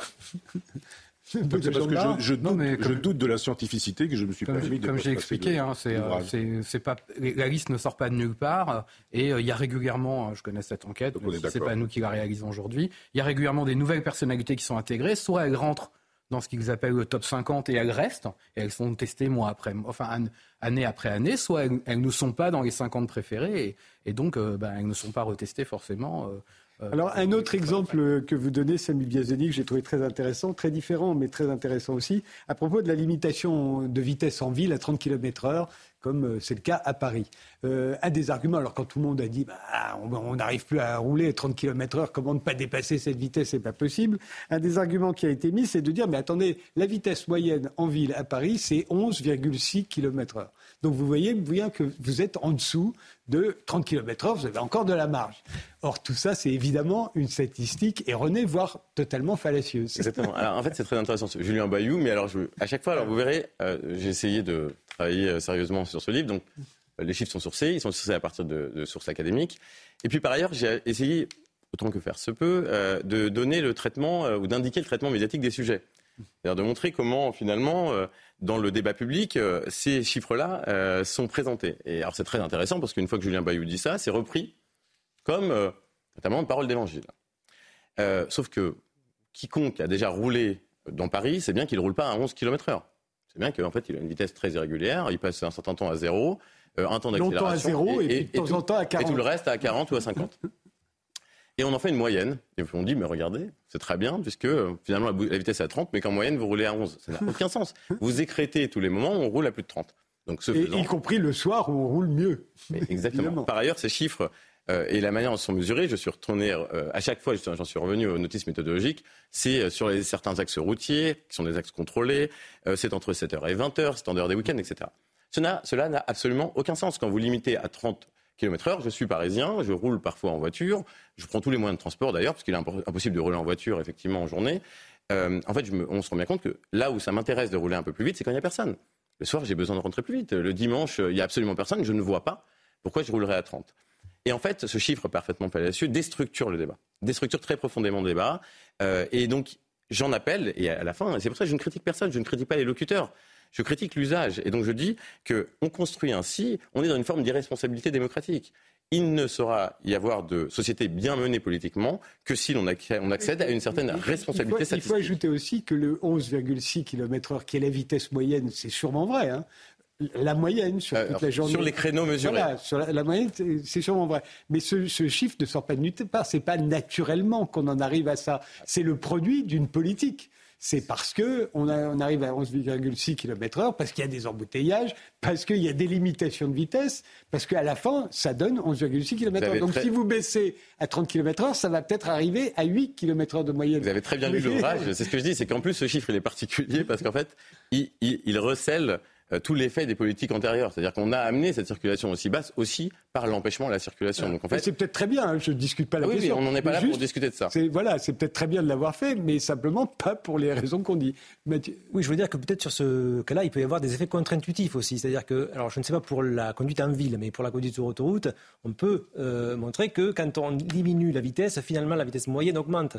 Parce que l'effet d'accordéon, des, euh, quand on roule à 130 à l'heure, l'effet d'accordéon peut, peut, faire qu'on va placer plus de temps, alors que si on limitait à 110, euh, ce serait plus fluide et on arriverait euh, plus tôt. Donc ça peut être contre-intuitif. Alors pour les 30 km/h, je ne sais pas, parce que les 30 km/h, c'est aussi euh, une question de sécurité qu'on peut dire, ok, on va faire baisser la moyenne, mais c'est pour des questions de sécurité. Donc un autre argument entre en jeu qui n'est pas là dans la science. Oui, mais, en tout cas, le livre n'est pas, un livre d'orientation politique. Je ne résous pas. Non, ce n'est pas le livre des solutions du, pour ceux qui ont vu le prochain film de Michel Il s'agit juste de savoir si c'est statistiquement. Ce chiffre ne peut pas être annoncé de cette manière-là. On ne peut pas justifier les 30 en disant que 11 est en dessous de 30 et donc que 30 n'est pas une barrière haute. Vous pourrez euh, gesticuler autant que vous voudrez, ce n'est pas oui, Mais c'est pas parce qu'on est crête que peut-être qu'on ne va pas passer à 15 à l'heure. Bah, mais en général, quand on, pour le justifier, on dit que ça fait quand on baisse la vitesse, on fait baisser la mortalité. L'accidentalité. Alors c'est encore un autre sujet que j'évoque. C'est pas faux. Là, pour le coup, le développement est un petit peu long. Je voudrais simplement mmh. revenir sur le point qui a été euh, toujours ce que j'essaie d'amener ici, ce n'est pas, vous voyez là, il est euh, relativement euh, épais, mais quand même pas, c'est pas une, somme euh, définitive hein, sur le sujet de l'ensemble des questions sociétales de France. Donc effectivement, je me suis gardé de donner des leçons aux gens et d'apporter des solutions. C'est pas mon travail. J'essaie de simplement montrer que des chiffres qui structurent le débat ne sont pas des chiffres correctement posés. Je pense que j'espère que c'est compris maintenant, puisque mon intention est très simple et très humble. simplement sur ce sujet, ce qui est très intéressant, c'est que, en fait, quel est l'effet si on présente bien le chiffre, comme vous l'avez fait? En fait, c'est très connu. C'est-à-dire, effectivement, dans certaines configurations, baisser la, notamment sur autoroute, euh, lorsqu'il y a des situations de bouchon, lorsqu'on baisse la, vitesse maximale autorisée, on évite ces effets d'accordéon et en moyenne, on peut retrouver de la vitesse. Sauf qu'en fait, ça marche quand il y, a des embouteillages. Et donc une politique publique bien menée, dans certains pays, certains le font, on ne le fait pas en France, puisqu'on pose les mauvaises questions, on obtient les mauvaises réponses. Vous avez des panneaux qui sont des panneaux dynamiques. Lorsque ça roule bien la nuit, vous mettez à 140, à 150 ou à 130. Et puis lorsqu'il y a des situations de bouchon, vous bénéficiez de cet effet. Et là, vous régulez. Voilà comment... que la vitesse change en fonction de l'horaire. Absolument. nous, nos panneaux sont fixes. Cela existe déjà. Vous avez déjà quelques panneaux dynamiques. Simplement, voilà un exemple de continuum entre une question bien posée, un débat statistique sain et une bonne décision politique. On ne sortira pas d'une société saine si on continue à mal poser les sujets statistiquement. Un mot, euh, Laurent Alexandre? Non, non, non, je suis d'accord. sur, sur, sur l'écart homme-femme, s'il y avait un écart injustifié de 27% entre le salaire des hommes et des femmes, on deviendrait milliardaire en créant une entreprise avec 100% de femmes et 0% d'hommes. Vous pouvez faire le calcul, on serait ultra riche, on serait l'entreprise la plus rentable de France et on se ferait des couilles en or. Donc ce chiffre est forcément faux. Alors c'est un argument logique, un très bon argument et qui ouvre le chapitre puisque je commence par ce syllogisme disant qu'effectivement c'est étonnant, il doit y avoir une faille dans le système capitaliste, ou en tout cas dans la loi, la sacro-sainte loi de l'offre et la demande, sinon ça ne peut pas tenir. Et je commence par ça. Mais euh, on voit bien que le, le gros problème, c'est en ce qui concerne les statistiques, comme les probabilités d'ailleurs, ça dépend de ce que l'on compte et ça dépend surtout de ce que l'on prend en compte. On le voit bien dans la mesure du chômage, dans la mesure du PIB, dans la mesure de euh, le PIB. On sait bien que euh, certains pays font rentrer la prostitution, le trafic de drogue, puisque ce sont des échanges consentis, et puis d'autres pas. Nous, la France, par exemple, refuse de prendre la constitution, la prostitution, pardonnez-moi, quel lapsus. on ne prend pas la prostitution, mais on prend le trafic de drogue. Euh, et effectivement, ce sont des achats consentis. Oui, euh, je suis, euh, c'est ce que je voulais dire effectivement sur les statistiques et de pas, quand, on voit le titre de l'émission, les statistiques sont-elles erronées euh, J'ai repris le, ce que dit euh, Samy Ah non, l'usage des statistiques. Voilà, même, ça. Je, ne nulle part les statistiques. alors je vais vous dire pourquoi ça tenait pas, c'était trop long. Quelqu'un l'a coupé. Mais non, évidemment, l'idée c'est de dire que le, les statistiques en soi, ce sont des outils. Alors au départ, d'ailleurs, avant d'être quelque chose de mathématique, d'être une science, même axiomatisée, les probabilités sont axiomatisées. Avant, c'était les, les premières statistiques statistiques euh, humaines, si on peut dire, euh, sur l'état de la société. D'ailleurs, statistique, ça vient de là. Euh, le status, l'état, c'était un, état de l'état, avec un E majuscule. et la, science venant, évidemment, maintenant les statistiques sont euh, un corpus euh, scientifique extrêmement euh, précis. Et le problème de tout, ce qu'on parle ici, là, c'est parce que les statistiques, on les utilise en physique. La physique statistique est une science parfaitement reproductible, etc., qui donne des résultats merveilleux. mais dès qu'on on fait rentrer l'humain là-dedans, et comme vous le disiez, voilà, quand on veut définir la pauvreté, euh, évidemment, les tests statistiques vont dire ce qu'il faut, ils seront parfaitement faits. La question, c'est qu'est-ce qu'on définit comme étant la pauvreté? Et c'est ça qu'il faut, c'est une, convention sur ce qu'on veut faire dire aux chiffres qui sont liés à l'humain, parce que là, il y a beaucoup de facteurs qui rentrent en jeu, et on le voit pour le salaire des femmes, etc. Il faut prendre en compte d'un tas de facteurs, euh, même pour votre post-pass. Je vu que vous étiez un peu horrifié par la, par la, la, définition de ce que c'est qu'un équivalent temps plein, euh, mais parce que justement, voilà, pour avoir quelque chose d'assez objectif et pour éviter les biais qu'on peut présenter, les biais sociaux, eh bien, on est obligé d'utiliser ces définitions, un peu barbares peut-être, mais qui, quand on les explique, ne sont pas si compliquées que ça. Bruno Jambard Non, mais dans, dans oui, ce qui, est, ce qui est très intéressant, c'est justement d'essayer d'expliquer qu'il faut euh, effectivement contextualiser les chiffres, les expliquer, être plus précis. Mais ce qui me frappe, c'est que euh, vous faites comme si quelqu'un arrivait, sortait une statistique et il n'y avait pas de débat et personne ne lui répondait, personne ne contestait la statistique. Moi, ce que j'ai vu pendant la période du Covid, c'est que jamais je n'ai entendu autant de gens contester les chiffres qui nous étaient donnés, en sortir d'autres. Donc euh, c'est ça que j'ai pas bien compris dans, dans, dans, votre euh, position, c'est que euh, encore une fois, vous, effectivement vous expliquez bien. Le problème c'est pas la statistique, c'est son usage et c'est la manière dont effectivement parfois on lui fait dire ce qu'elle ne dit pas. Mais le débat il est ouvert et en fait les gens il y a un exemple de répondre. parce que ça m'a frappé. Il y a eu un sondage un jour qui nous a où on a déclaré que 9% des Français pensaient que la Terre était plate. Tout le monde a pris ce sondage très au sérieux. 9% des Français, je vous rappelle, ça fait 6 millions de gens. 6 mmh. millions de Français croient que la Terre est plate. Vous en avez rencontré, vous déjà Oui, moi j'en ai rencontré. 6 millions Des chauffeurs de taxi, des chauffeurs Uber, j'en rencontre souvent qui pensent que la Terre est plate. Vous vous rendez compte 6 millions Personne n'a discuté ce chiffre. Au 20h, on a repris ce chiffre et on a dit 6 millions, 9%, ah, parce que 6 millions, on aurait trouvé ça bizarre. Mais 9%, Exactement. pourquoi pas Exactement. c'est très intéressant parce que d'une part, il y a la manière de présenter le chiffre. C'est le même chiffre, mais le présenter relativement ou en, en, grandeur absolue, vous le savez bien puisque vous le manipulez, ça a un effet euh, cognitif très différent. Ça, c'est un, premier élément de manipulation très simple. Euh, l'autre, élément, c'est qu'en réalité, non, non, je suis pas d'accord avec vous. Euh, à partir d'aujourd'hui, j'invite les téléspectateurs et vous aussi, et je le ferai moi aussi avec encore plus d'attention, je me suis peut-être trompé, mais vous verrez que dans les débats, je, n'ai jamais, j'adorerais entendre de très beaux débats sur les soubassements statistiques des chiffres produits, ça ne survient absolument jamais. En revanche, ce n'est pas parce que vous voyez sur les réseaux sociaux des gens remettre en cause des chiffres qu'on a un débat. Ce n'est pas ça que j'appelle un débat. Pas des réseaux sociaux. Non, je vous arrête là parce que le, débat, il est terminé, justement. Excusez-moi. Mais c'est l'heure du rappel des titres. Donc, euh, Mathieu Devez est juste après. Je vous remercie, hein, tous les trois, d'avoir été là. Et juste après, on se retrouve avec Laurent Alexandre et Michel Onfray. Ils ne sont d'accord sur rien.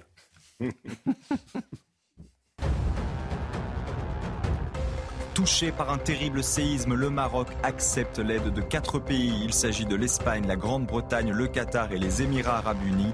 Ces pays vont donc envoyer des équipes de recherche et de sauvetage alors que plusieurs autres États, notamment la France, se sont dit prêts à apporter leur aide. Le bilan ne cesse de s'alourdir. 2122 personnes, dont quatre Français, ont perdu la vie dans le tremblement de terre qui a secoué le royaume dans la nuit de vendredi à samedi. Luis Rubiales annonce qu'il va démissionner de la présidence de la Fédération espagnole de football. Dans un entretien accordé à un journaliste anglais, il explique ne pas pouvoir continuer son travail. Luis Rubiales, souvenez-vous, avait embrasé de force la joueuse espagnole Jennifer Hermoso lors de la cérémonie de remise du trophée de la Coupe du Monde. Enfin, en rugby, l'Afrique du Sud a parfaitement entamé la défense de son titre mondial. Une victoire 18 à 3 face à l'Écosse au stade Vélodrome de Marseille. L'Afrique du Sud jouera dimanche prochain à Bordeaux contre la Roumanie et prochain match des Bleus jeudi contre l'Uruguay. Bienvenue si vous nous rejoignez maintenant. Les visiteurs du soir, c'est tous les dimanches à 22h. Et ce soir, jusqu'à minuit, nos visiteurs s'appellent Michel Onfray et Laurent Alexandre. Michel Onfray vient de publier Le fétiche et la marchandise, un essai dans lequel il s'attaque à la réification du monde par le capitalisme, mais aussi à la civilisation universelle et à l'état total qui est en train, d'après lui, de se mettre en place. Laurent Alexandre, c'est l'auteur de La mort de la mort et de La guerre des intelligences à l'heure de ChatGPT. Il, était, il est présent dans le dernier numéro de Front Populaire, hein, la revue de Michel Onfray consacrée au transhumanisme. Mais sur ce point, comme sur beaucoup d'autres, euh, tout vous oppose tous les deux. Ce que vous, Laurent Alexandre, considérez comme le début de l'aventure humaine après avoir vaincu les limites matérielles, Michel Onfray appelle ça la planète des singes. Michel Onfray, vous êtes ce que Laurent Alexandre appelle un bioconservateur. Et vous, Laurent Alexandre, vous faites partie de ceux que Michel Onfray appelle les nouveaux barbares. Donc, on est bien d'accord. Oui. Vous, vous, êtes conscient que vous êtes un bioconservateur? Oui. Et vous, un nouveau barbare? Et même un transhumaniste Et même un transhumaniste à ses yeux, c'est sûr. Est-ce que, est que vous pensez qu'on peut freiner les avancées technologiques l'un comme l'autre? Parce que, après tout, dans ce livre, euh, euh, j'imagine que vous dites qu'il faut arrêter là. Non, non, non, non. Non? Non, on est d'accord là-dessus, je pense. qu'on on ne peut rien faire. On ne peut rien faire. Non, je ne pense pas qu'on puisse. Euh, Kevin, Kevin Kelly, qui est le grand spécialiste de l'histoire des sciences, hein, a, étudié tous les moratoires depuis mille ans sur Terre, tous les moratoires technologiques. Quand on a essayé de freiner la science, il n'y en a pas un seul qui a tenu. Et même les moratoires durent de moins en moins longtemps. D'ailleurs, l'exemple le plus extraordinaire, c'est en 1975-76, la fameuse euh, conférence d'Asilomar en Californie, où on décide d'interdire les manipulations génétiques. Euh, les gens quittent la conférence. 15 jours plus tard, ils étaient dans leur labo, ils avaient recommencé à faire des manipulations euh, génétiques sur bactéries. Mais donc, à chaque fois qu'on dit il faudrait un débat avant de ça sert à rien. Les gens, retournent dans leur labo en vitesse et se, dépêchent de s'asseoir sur le moratoire. Donc il n'y aura pas d'arrêt de la technologie. L'utérus artificiel est devant nous bientôt, le bébé à la carte, les manipulations génétiques, l'intelligence artificielle de haut vol, l'exploration du cosmos les transhumanistes auront gagné. Et d'ailleurs, Michel Onfray ne dit pas le contraire. Il s'en désole parce que c'est un conservateur, mais il est conscient du fait que les transhumanistes ont gagné et que les bioconservateurs vont partir à la poubelle. Oui, c'est vrai. Non, moi je fais une lecture vitaliste des choses, un peu bergsonienne. C'est-à-dire, il y a chez Bergson euh, une théorie de l'élan vital. Il y a un élan vital qui nous conduit vers sa négation, vers sa disparition. Je pense que, de fait, euh, le film de la planète des singes est une, belle référence. C'est-à-dire que nous repartons vers quoi nous, sommes, nous, venons. C'est-à-dire une espèce de, d'état de barbarie parce que euh, d'abord, Laurent Alexandre l'a dit, il y, a, les élites et puis euh, il y a les gilets jaunes. Et donc, il est bien évident qu'à un moment donné, quand il va falloir coller des gens dans, les fusées de SpaceX euh, pour leur permettre de survivre pendant que les autres seront en train de crever parce que l'humanité ne sera plus vivable, parce que la Terre, le réchauffement de la Terre aura détruit la possibilité de vivre, ceux qu'on choisira ne seront pas les gilets jaunes. C'est ce que vous avez fort justement dit à une époque. Et donc, quand on les choisira, ceux-là, eh bien, on les choisira de manière incestueuse. Ce seront, alors je ne sais pas, peut-être le critère des, des fameuses intelligences des quotients intellectuels.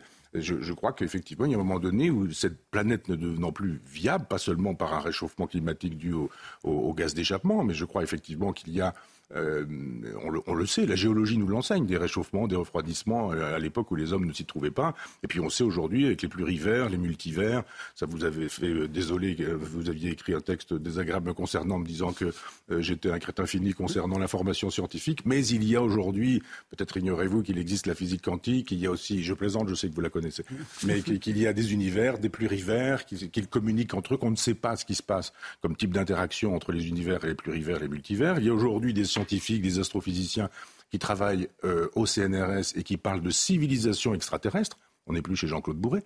Donc il y a un moment donné. Ce sont des probabilités. C'est bien. Non, je pense que. Enfin, oui, ce sont... oui, oui, si, bien sûr, vous avez raison.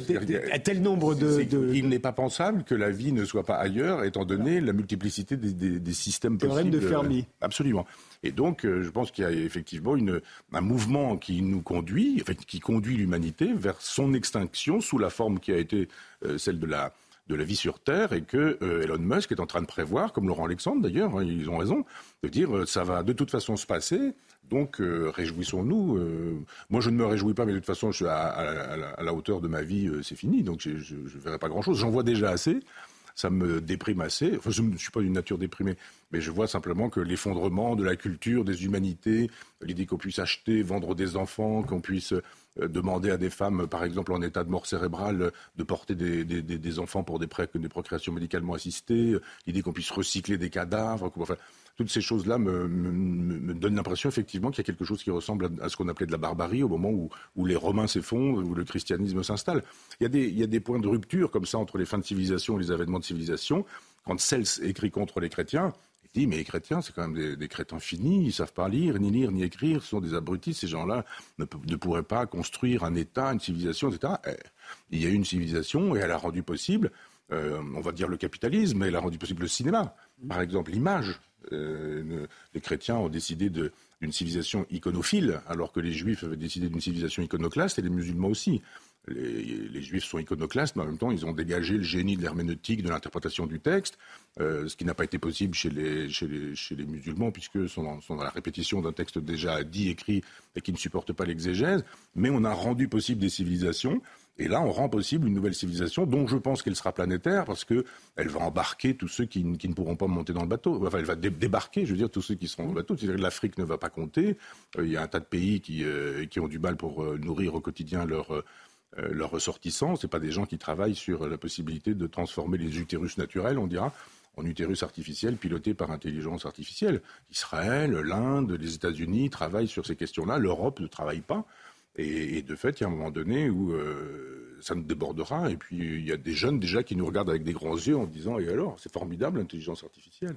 C'est l'intelligence artificielle et même le transhumanisme. Euh, oui. Euh, le fait d'avoir une puce greffée dans le cerveau qui faut, vous rend plus intelligent. Il, faut voir, il, faut, il faut voir les choses en dynamique.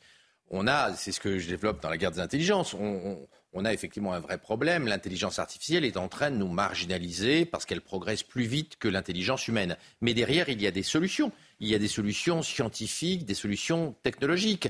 Quand GPT-4 est sorti, la version 4 de ChatGPT, Elon Musk a bien expliqué que la vitesse folle à laquelle l'intelligence artificielle progressait rendait inéluctable que l'on implante dans nos cerveaux et le cerveau de nos enfants les puces électroniques Neuralink qu'ils développent pour augmenter nos capacités de mémoire, nos capacités mnésiques et nos capacités euh, intellectuelles. Pas seulement, pas au seulement. développement, au développement extraordinaire aussi. de l'intelligence artificielle, nous avons une réponse qui est l'hybridation de nos cerveaux avec l'intelligence artificielle. En réalité, il ne faut pas raisonner comme on raisonnait avant.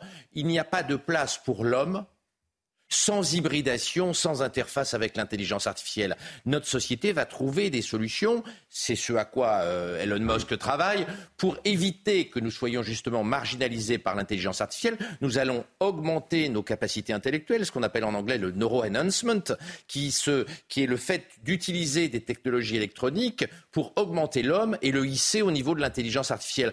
Donc notre société, comme d'habitude, va trouver des solutions bah, aux inquiétudes que vous exprimez. Moi, je ne crois pas. Je crois que ça aussi, ça nous distingue. Vous êtes optimiste, j'irais même jusqu'à dire naïf, et moi tragique. Je pense que quand vous dites euh, c'est formidable la possibilité de pucer des gens, vous utilisez le cheval de Troie que nous proposent tous les transhumanistes en nous disant mais enfin quoi, nous allons faire marcher les paralytiques, voir les aveugles et entendre les sourds. Hein, ça vous rappelle quelque chose euh, On vous dit vous avez vu cette dame, elle a eu un accident de voiture euh, il y a 20 ans, elle est tétraplégique, elle ne parle plus et puis on a mis des implants dans son cerveau et là d'un seul coup elle pense toujours, mais elle ne peut pas s'exprimer. Et on a la possibilité aujourd'hui de faire parler cette femme avec une voix de synthèse. Et d'un seul coup, elle, est en train de parler. À sa place, je ferai la même chose? Attendez, oui, je, continue. Juste pour dire que le jour où j'ai vu cette information, euh, l'échange a été formidable. Son mari lui a dit euh, euh, Qu'est-ce que tu fais? Je sors. Et lui dit Rentre pas trop tard. C'est formidable de rendre la parole à quelqu'un pour dire des choses pareilles. Ceci dit, c'est une plaisanterie. Mais juste dire que le cheval de Troie, vous aveugle. C'est-à-dire qu'à chaque fois que, à chaque fois qu'on avance vers la barbarie, on vous dit que c'est un pas vers la civilisation. Là, on dit, mais vous êtes contre le fait de faire marcher les, tétraplégiques qui sont au fond de leur lit depuis. Je n'ai pas utilisé cet argument. Non, c'est. Vous, avez dit, je, suis, je suis d'accord avec Elon Musk nous serons obligés de nous hybrider avec l'intelligence artificielle, sinon nous serons totalement largués, totalement marginalisés, et nous perdrons la guerre des intelligences. Et, je suis d'accord avec lui quand il dit qu'il faut que nous euh, convainquions l'opinion que cette voie est nécessaire. Vous avez probablement vu qu'Elon Musk a déclaré dans les médias qu'il n'aurait aucune hésitation quand la technologie d'augmentation cérébrale sera au point de mettre des puces électroniques dans le cerveau de ses propres enfants des siens. Euh, mais vu, vu, sa capacité à l'empathie, c'est pas un argument pour moi. Mais non, mais il, a, mais il a des capacités. Mais j'ai pas, pas fini ce que je voulais dire. Il a, montré, il a montré une capacité non, mais, extraordinaire. C'est difficile, difficile d'aller jusqu'au bout d'une démonstration. Parce qu'on voudrait comprendre pourquoi, effectivement, c'est pourquoi les, les exemples que vous avez donnés auxquels oui, tout le monde adhère euh, sont comme, des comme, de quand on est quand on est coupé régulièrement, on peut pas aller jusqu'au bout de son truc. Ce que je voulais ajouter, c'est qu'il y a un moment donné où on vous dit on vous fait accepter la chose en vous disant mais c'est formidable parce que finalement euh, personne ne peut être contre le fait que votre, vos vieux parents puissent recouvrer la mémoire s'ils l'ont perdu, euh, voir que quelqu'un puisse retrouver la vue s'il l'a perdu, etc. Donc vous êtes pour. Sauf que, et vous avez oublié tout à l'heure, je ne sais pas si c'est sciemment, mais vous avez oublié de dire que c'est possible aussi pour Elon Musk avec ce pulsage, de vous faire rentrer dans le cerveau des informations qui ne sont pas que de vous faire marcher si vous êtes tétraplégique, mais qui sont là pour vous faire consommer, penser ou dire ce qu'il faut dire. C'est-à-dire que quand vous serez branché, vous vous rendez compte l'idée de brancher sur Google les cerveaux individuels, c'est quand même le but. Alors d'abord, on vous fait marcher les paralytiques, et ensuite, on vous branche directement sur Google. C'est-à-dire que vous n'aurez même pas besoin de, de, formuler votre désir, que la machine le saura, et vous aurez déjà une proposition d'achat de, la chose que vous convoitez. Mais après, évidemment, sur le principe de la fabrication des opinions, on en parlait un petit peu, pas trop, mais un peu tout à l'heure avec la question des statistiques, on vous dira ce qu'il faut penser, comment il faut le penser, et on vous dira que euh, sur l'Europe, sur l'euro, sur Schengen, sur le marché, sur Zemmour, sur Marine Le Pen, sur euh, Macron, on vous dira ce qu'est le bien et comment le bien doit pouvoir arriver directement dans votre cerveau? Plus besoin de lire, plus besoin de penser, plus besoin de réfléchir, plus besoin de croiser les informations. Directement, on vous mettra ça dans votre cerveau. Vous n'aurez pas besoin de lire la recherche du temps perdu pour converser avec votre voisin sur la recherche du temps perdu, puisque vous aurez l'information. On sait aujourd'hui, vous savez tout ça, on sait donner à des mouches des souvenirs de choses qu'elles n'ont pas vécues. C'est-à-dire qu'on sait matériellement aujourd'hui bah, procurer, produire des souvenirs de choses pas vécues. Donc on, aura, va produire le souvenir chez quelqu'un de la lecture du temps perdu, de la recherche du temps perdu qu'il n'aura pas lu. Ça veut dire que si on peut euh, créer des souvenirs de choses non vécues, on peut effacer les souvenirs de choses vécues. Ah, vous avez lu la Boétie qui vous dit que si euh, vous êtes résolu de ne plus servir, vous voilà libre, eh bien vous oublierez que la Boétie existe. Vous n'avez jamais lu le discours sur la servitude volontaire. Vous n'avez jamais lu les auteurs, on a parlé de Voltaire tout à l'heure, vous n'avez jamais lu Voltaire, c'est terminé, ça n'existe plus. Donc je crois que oui, vous avez raison sur une partie de votre raisonnement il y, a, quelque chose qui nous, est présenté comme, excellent, de fait. Euh, mourir en meilleur état, plus tardivement, avoir une intelligence augmentée éventuellement, euh, quand on est en train de la perdre ou quand la mémoire est en train de se défaire. Mais il y a un moment donné où ces gens-là entreront dans votre cerveau, pas pour des bonnes raisons. Je crois que c'est un combat d'arrière-garde. L'homme 1.0 est mort. Oui. Notre cerveau, notre cerveau est has L'homme 2.0 modifié par la technologie arrive. Notre problème, c'est pas de vivre de façon nostalgique la mort de l'homme 1.0, c'est de réussir l'arrivée de l'homme transhumaniste 2.0 face à l'intelligence artificielle et compte tenu de l'évolution extraordinaire des biotechnologies. L'homme tel que nous sommes aujourd'hui est condamné. Donc il faut gérer au mieux cette transformation, cette transformation radicale qui est un vrai changement civilisationnel, qui est d'ailleurs le moment le plus important dans, dans l'histoire de, de l'humanité. Nous n'avons pas le choix. La technologie galope tellement vite que si nous ne nous hybridons pas avec l'intelligence artificielle, nous allons être marginalisés, puis nous allons disparaître. Regardez euh, euh, les craintes qui ont été formulées par les plus grands spécialistes du monde euh, en intelligence artificielle cet été, y compris le créateur de ChatGPT et le patron de Microsoft, le fondateur de Microsoft. Ça peut, être, ça peut, être, du marketing. Bill Gates. Certes, ils ont, ils, ont quand même ils ont quand même déclaré qu'il est vital qu'il y ait une réflexion mondiale pour éviter l'extermination de l'humanité par l'intelligence artificielle. Et la meilleure façon d'éviter notre marginalisation, voire notre extinction, pour reprendre ces experts, par l'intelligence artificielle, c'est de nous hisser au niveau de l'intelligence artificielle. Nous avons créé l'intelligence artificielle, nous n'allons pas la détruire demain matin. Donc aujourd'hui, il faut que nous fassions la course avec l'intelligence artificielle. Et compte tenu des faiblesses de notre cerveau, voyez bien qu'un AVC, un accident de voiture euh, euh, peut grandement euh, abîmer notre cerveau et nos capacités intellectuelles. La seule solution raisonnable aujourd'hui, lucide, c'est d'accepter cette hybridation avec l'intelligence artificielle. Et effectivement, Elon Musk a été précurseur en créant Neuralink, même si pour une grande partie de nos concitoyens, de mettre des puces électroniques dans le cerveau de nos enfants est aujourd'hui choquant. Mais dans 30 ans, ça semblera totalement normal parce que ce bah. sera la condition nécessaire pour ne pas être marginé, marginalisé par l'intelligence artificielle. Moi, ma grande crainte, moi, ma grande crainte, c'est pas, c'est pas que mes gamins aient des puces dans le cerveau. Ma grande crainte, c'est qu'ils soient des has des losers, des marginalisés face à l'intelligence artificielle en 2050.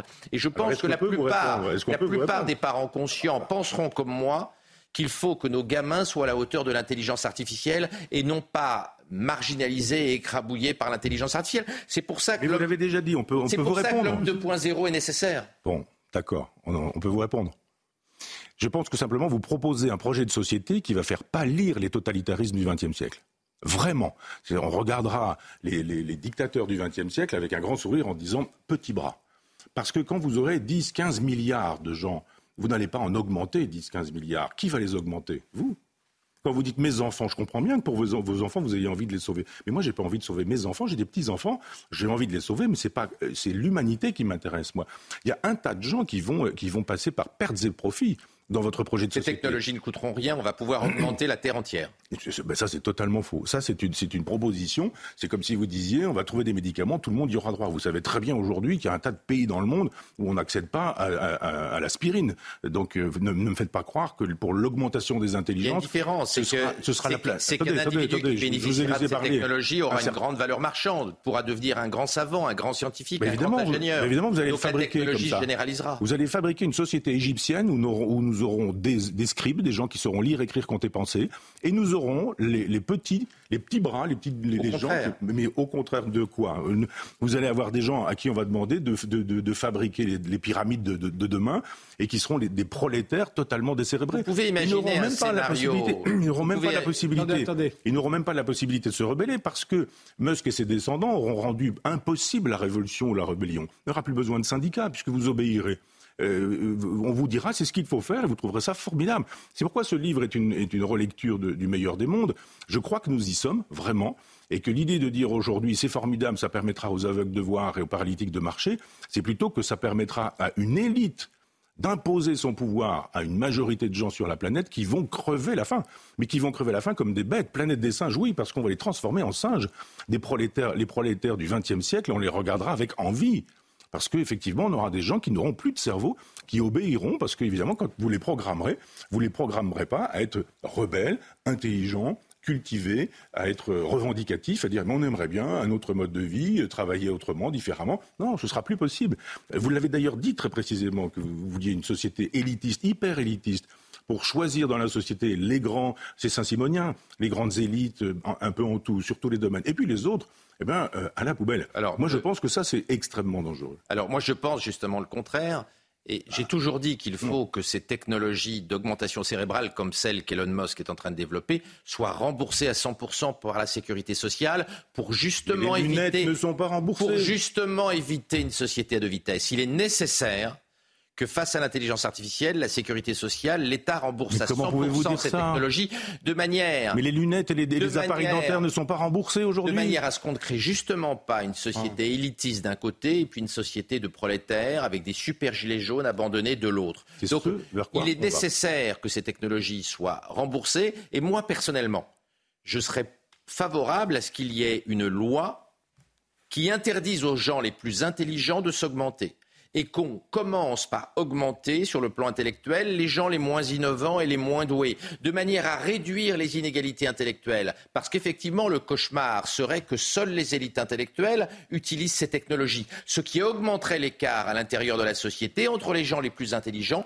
et les gens qui ont moins de facilité cognitive. Donc nous avons le devoir de généraliser ces technologies en commençant par les gens qui ont le moins de facilité de manière à diminuer les inégalités intellectuelles. Car dans le capitalisme de connaissance, dans l'économie scientifique, dans l'économie de la connaissance dans laquelle nous rentrons aujourd'hui, l'intelligence va être de plus en plus importante pour déterminer la place sociale de quelqu'un. Il serait malhonnête de, de, faire croire aux gens que dans un monde hyper complexe, les gens moins intelligents et moins doués auront une jolie place et auront, des, jolis métiers. C'est juste le contraire. Donc pour éviter l'arrivée de grandes inégalités sociales et, et, économiques dans le futur, il faut diminuer les inégalités intellectuelles. Et ce type de technologies-là vont être inévitables pour éviter que face au bouleversement de l'intelligence artificielle, il y ait des gens malins qui s'en sortent très bien, et qui vivent un âge d'or, pendant que les gens qui ont moins de facilité intellectuelle, qui apprennent moins vite, sont complètement largués.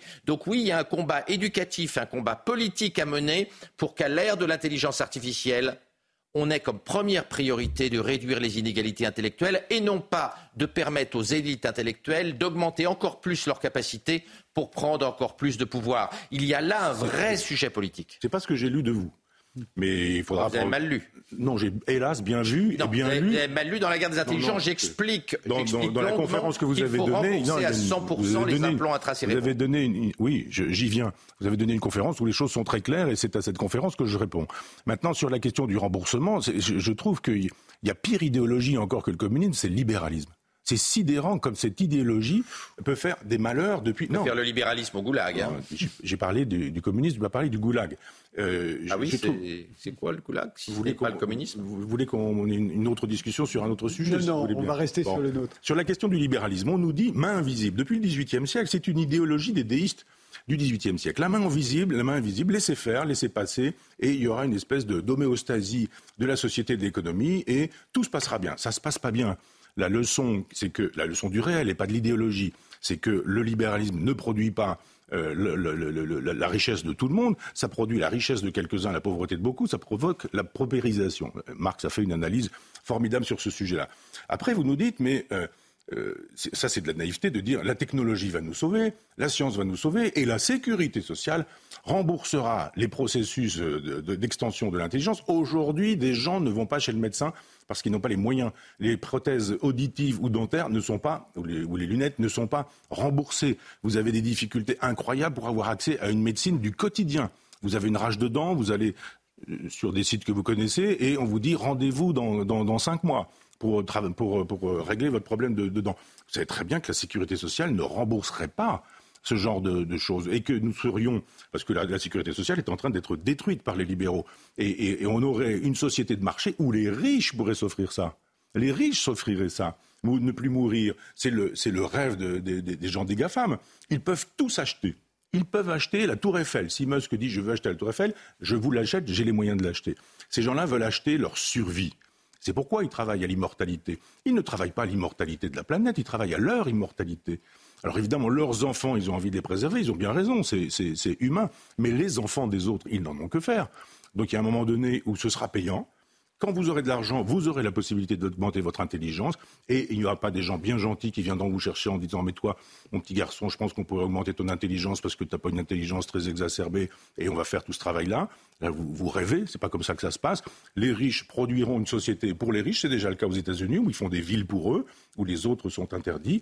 Et puis, on aura une sous-humanité qui sera déculturée parce qu'effectivement, on éduquera aujourd'hui, enfin, dans ces époques-là, avec, euh, avec Internet, avec euh, les ordinateurs et autres, des gens qui vivent sans électricité, qui vivent sans, sans, sans Internet, vous pensez bien que ces gens-là, ils seront exclus de ce monde-là. C'est déjà, il y a déjà une fracture numérique aujourd'hui. Et ce sera une fracture numérique terrible où vous aurez les riches qui utiliseront euh, le numérique plus le transhumanisme pour s'en sortir, pour se sauver. Ils auront les fusées auxquelles aura travaillé SpaceX. il y travaille aujourd'hui, Musk, et ce sera la misère totale, mais une misère incroyable pour des milliards de gens sur la planète qui crèveront quand la planète deviendra franchement inhabitable. Alors, la, réalité, c'est que le niveau de vie des classes populaires n'a cessé de monter. Les famines n'ont cessé de régresser. Je rappelle qu'à la fin du règne de Louis XIV, 2 millions de Français sont morts de faim en deux ans. 2 millions de Français. Il n'y a plus jamais eu ça. Et le, taux, le taux de gens sauter un repas. Oui, tous les jours. Et puis mourir de famine, ça n'est pas la même chose. Ça n'est pas du tout la même chose. Le nombre de gens qui crèvent de faim sur Terre s'est effondré. Un pays comme l'Inde n'a quasiment plus de mortalité par famine, alors qu'il y a eu des dizaines de millions de morts au XXe siècle.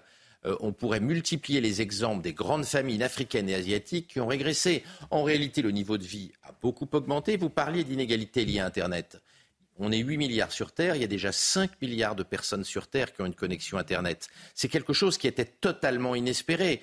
Il y a une diminution des inégalités liées à l'accès à la culture et à la communication qui est spectaculaire. Si en l'an 95, euh, quand Internet est arrivé, on avait dit qu'en 2023, même pas 30 euh, ans plus tard, on aurait 5 milliards de personnes qui ont un accès permanent à Internet, on ne l'aurait pas cru ça aurait semblé complètement magique. Donc arrêtons d'avoir une vision totalement catastrophiste. En réalité, on n'a jamais eu un niveau de vie aussi élevé qu'aujourd'hui.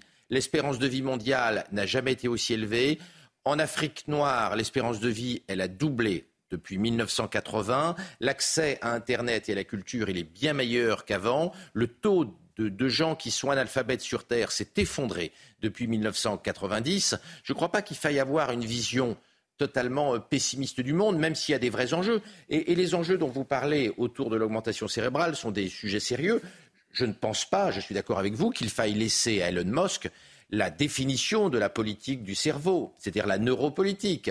Il faut encadrer par la démocratie, la société civile, le Parlement, l'utilisation que nous allons faire de ces technologies inévitables d'augmentation cérébrale. Et c'est un vrai, vrai enjeu politique. Éviter les inégalités intellectuelles, on a dit, en permettant la démocratisation de ces outils et en commençant par les implantations de ces technologies chez les gens qui ont le moins de facilité pour justement réduire les inégalités intellectuelles, c'est un enjeu fantastique. Et le deuxième enjeu euh, politique, c'est de faire en sorte que ces technologies soient libératrices et non pas des nouveaux instruments d'oppression. Il ne faut pas faire de ces technologies de neuro-augmentation les systèmes qui nous conduisent à une neurodictature.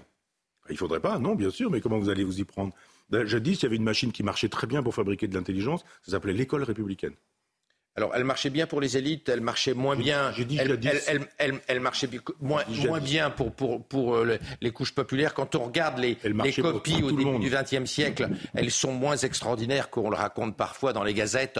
En réalité, il y avait des grosses inégalités intellectuelles, euh, notamment par le fait que la scolarité était assez faible pour beaucoup de gens. Ma, grand-mère a quitté l'école à, à 11 ans d'aller à l'école de 6 ans jusqu'à 11 ans, ça permettait pas d'acquérir un grand savoir. Si, si, ça permettait d'apprendre à lire, à écrire, à compter, à penser. Oui, mais pas, d'aller beaucoup plus loin. Ça suffit bien, c'est pas utile d'aller jusqu'à... On a appris plus de choses après 11 ans. à l'école pour aller apprendre On a appris plus de choses après 11 ans à l'école qu'avant 11 ans, nous deux. Non, non, non, mais mon père qui était ouvrier agricole, il a quitté l'école à 13 ans, il, a toujours su lire, écrire, compter, penser, jamais une erreur de réflexion. Alors évidemment, on n'a pas passé du temps à lui expliquer qu'il fallait trier les poubelles, Et le temps qu'il a passé à l'école, je vous assure que moi j'ai acheté sur un marché récemment des caisses qu'une institutrice avait rédigées dans les années 50 et c'était à vendre parce que la famille s'en séparait. Je vous assure que quand vous voyez ce qu'on apprenait dans une journée d'école à ce moment-là, c'est pas exactement la même chose que si vous regardez ce qu'on apprend aujourd'hui dans les écoles. C'est pas être décliniste que de faire ce constat. Mais cela dit, on peut aussi estimer qu'on apprend d'autres choses, justement, parce qu'aujourd'hui, on a un accès libre à à peu près tout. On a démocratisé la culture grâce à Internet comme jamais. cette vieille euh, antienne du ministère de la Culture, démocratiser la culture, Internet l'a fait. Non, il y a n'importe quoi sur Internet. Si vous savez ce que vous... Bien sûr qu'il y a n'importe quoi, mais il y a aussi Si vous savez ce que vous cherchez, vous allez le trouver, vous allez bien le trouver sur Internet. Mais comment vous faites quand vous ne savez pas? Formulez votre question, formulez votre recherche, et que vous avez le premier crétin venu qui a fait son petit site internet en pillant deux ou trois trucs, en disant n'importe quoi. En philo, on voit ça, par exemple, des gens qui veulent absolument avoir leur, site de philo, avec des, il y a des copier-coller qui sont faits. Euh, Michel Onfray, vous faites partie des gens, euh, et, vous n'êtes pas le seul, qui n'ont pas attendu qu'on leur dise qu'est-ce qu'il faut aller lire, qui sont allés fouiller les marchés, les bibliothèques et qui ont trouvé des livres et qui en ont fait leur culture. Internet, ça permet ça aussi. Non, je, crois que c'est. On n'est pas obligé d'attendre qu'un prof nous dise. Non, mais quand, vous avez. Je vous interromps, pardon. C'est le rappel des titres et on continue ce débat juste après. Le gouvernement va convoquer la semaine prochaine les quatre grands groupes de crèches privées. Ils ont été épinglés dans deux livres enquêtes. Les mauvaises pratiques de certaines crèches privées sont pointées du doigt, des couches qui ne sont pas changées pour faire des économies, des portions de nourriture insuffisantes, voire des cas de maltraitance physique. Emmanuel Macron regrette des résultats insuffisants sur le climat à l'issue du G20 qui s'est tenu à New Delhi. Le président de la République alerte sur la nécessité d'un plan plus ambitieux pour engager la sortie du pétrole. C'était la dernière journée de canicule avant la délivrance. Aujourd'hui, les températures ont encore largement dépassé les 30 degrés sur une grande partie du pays. Mais dès demain, il fera moins chaud avec notamment des orages et d'éventuels épisodes de grêle sur la façade atlantique et 38 départements du nord au sud. On continue notre débat entre Michel Onfray, qui vient de publier Le fétiche et la marchandise, et Laurent Alexandre, l'auteur de La guerre des intelligences, à l'heure de, de ChatGPT. Euh, euh, J'aimerais qu'on parle de l'enfance, parce que vous en parlez beaucoup dans, dans le fétiche de la marchandise et la marchandise. Euh, euh, en triant les, embryons, le transhumanisme, euh, pour vous, Michel Onfray, mène à l'eugénisme. On va produire artificiellement les enfants, en fait en batterie, comme on, produit aujourd'hui des poulets ou pour, des œufs ou pour faire ou pour les manger. Est-ce que ça vous paraît crédible, Laurent Alexandre, ou est-ce que c'est une vision paranoïaque euh, que celle de Michel Onfray Michel, Onfray est, un peu pessimiste. Il y a des choses qui me paraissent évidentes. L'utérus artificiel va s'imposer, mais, mais il sera au point seulement vers 2040-2050 parce que la GPA n'est jamais complètement éthique. Et on voit bien l'augmentation des couples homosexuels qui souhaitent avoir des enfants.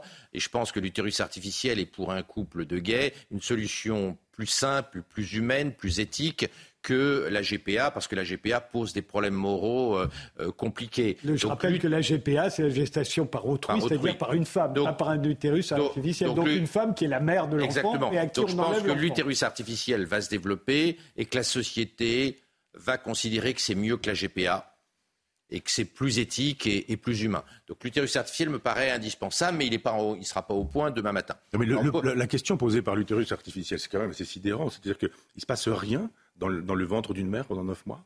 Il se passe rien? Non, mais c'est pas le problème. Le, vrai problème, c'est que, que, nous ne faisons plus de bébés en plus. Hein. non, non, mais... Si vous prenez la Corée du Sud, la question. En, Corée du Sud, le nombre d'enfants par femme est de 0,79 maintenant. Ça veut dire qu'en une génération, la population de la Corée du Sud va être divisée par trois, puisqu'il n'y a quasiment pas d'immigration. Mais c'est pas le sujet. C'est pas le Donc sujet. de toute façon, les femmes ne font plus, presque plus dans pas mal de pays de bébés naturellement. Donc, est-ce qu'il vaut mieux qu'on disparaisse démographiquement ou qu'on utilise l'utérus artificiel. Je pense qu'on a plus intérêt Est-ce que vous voulez bien à promouvoir l'utérus artificiel que de, que de disparaître démographiquement. La parole est ma, question, ma question était, pas ce que vous racontez là, qui est, fort juste probablement, mais qu'il il se passe quand même des choses essentielles dans le ventre d'une mère pendant neuf mois.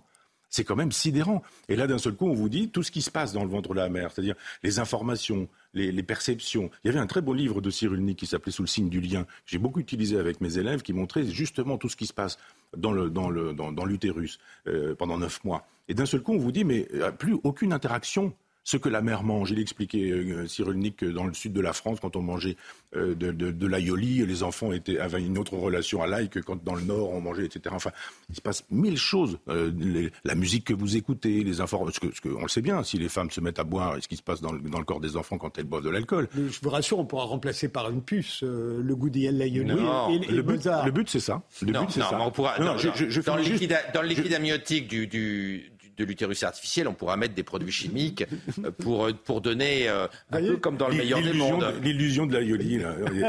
Bien sûr, et puis c'est vrai, vrai qu'à un moment donné, l'affectivité, comment est-ce que vous allez la transmettre? Vous aurez une puce pour vous dire, voilà, tu auras été aimé par ta mère, mais comme il y aura une machine, elle t'aura pas aimé. L'utérus artificiel, si vous le mettez dans le salon, vous pouvez parler à l'enfant et... et, c'est formidable de vivre avec un utérus artificiel dans la maison.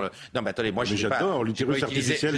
Je suis père de famille nombreuse de façon très, très traditionnelle. Je ne dis pas que je souhaiterais pour moi ou pour ma descendance de le futur que l'utérus artificiel existe. Je dis que cette solution, de mon point de vue, s'opposera. C'est la conséquence logique de la PMA pour tous, c'est du mariage gay. À partir du moment où on a autorisé les gays à fonder des familles, il est normal qu'on pas fonder des familles, c'est faire des enfants. Qu'on promeuve plutôt l'utérus artificiel que la GPA. En tout cas, en tant que citoyen, je pense qu'il est mieux de développer l'utérus artificiel que la GPA qui me choque par certains aspects. Mais moi, elle me choque autant. C'est-à-dire que je, suis pour que les, homosexuels puissent se marier et adopter des enfants. Entendons-nous bien là-dessus. Je suis pas sur des registres homophobes. Oui, mais ils veulent, veulent pas adopter, ils veulent leurs enfants ah, biologiques. Ah, c'est ça, c'est ça. Alors, interrogeons-nous sur cette espèce d'obsession et ultra narcissique en disant c'est mon sperme, c'est mon sperme, c'est mes ovules, mes ovules. Il y a un truc. Ah, c'est quand même mieux d'avoir des enfants qui nous ressemblent que des enfants qui ressemblent à quelqu'un d'anonyme ailleurs. Non, moi, je, non, moi j'ai des enfants, des petits enfants. La question qui, se pose là, que c'est celle aussi que vous posez d'ailleurs dans votre livre Michel est-ce que tout ce qui était naturel va-t-il devenir artificiel? Non, c'est plutôt que sur des, sur des questions comme ceci, parce que le truc effrayant, c'est qu'on se dit, ah bon, après tout, on peut imaginer, parce que toujours le cheval de Troie, elle a eu un cancer de l'utérus, la pauvre dame, donc on, a, on lui a enlevé l'utérus, alors elle a eu les chimiothérapies, donc euh, il est nécessaire de faire un utérus artificiel, puis après, pouf, on continue euh, dans, dans, le sens... C'est comme ça que ça va se passer? Mais bien sûr que ça va se passer comme ça. Mais bien sûr, c'est ce que j'appelle le cheval de Troie. On vous fait désirer la chose en vous disant, mais quoi, vous êtes quand même méchant, vous ne permettez pas à des femmes qui ont eu un cancer, qui, etc., etc. Donc évidemment que c'est comme ça qu'on va avancer. C'est toujours comme ça qu'on avance vers la barbarie, en faisant prétendument des progrès pour la civilisation. Pas la barbarie. Il dit simplement que. Mais il y a aussi un autre livre qui m'a beaucoup marqué quand j'étais ado, quand j'ai lu ça, c'était le livre de Jean-Pierre Changeux, qui s'appelait L'homme neuronal. Livre formidable qui nous explique comment se constitue le cerveau. Euh, et, et, là, on se dit, mais il va se constituer comment Aucune interaction de la chimie vous allez fabriquer des cerveaux avec des bains dans lesquels il y aura de la chimie. C'est-à-dire que moi, je ne veux pas de la chimie, je veux l'alchimie d'un corps, d'une femme qui est une mère, qui, avec son mari, son compagnon, euh, a une vie de couple autour de cet enfant qu'ils attendent, qu'ils préparent.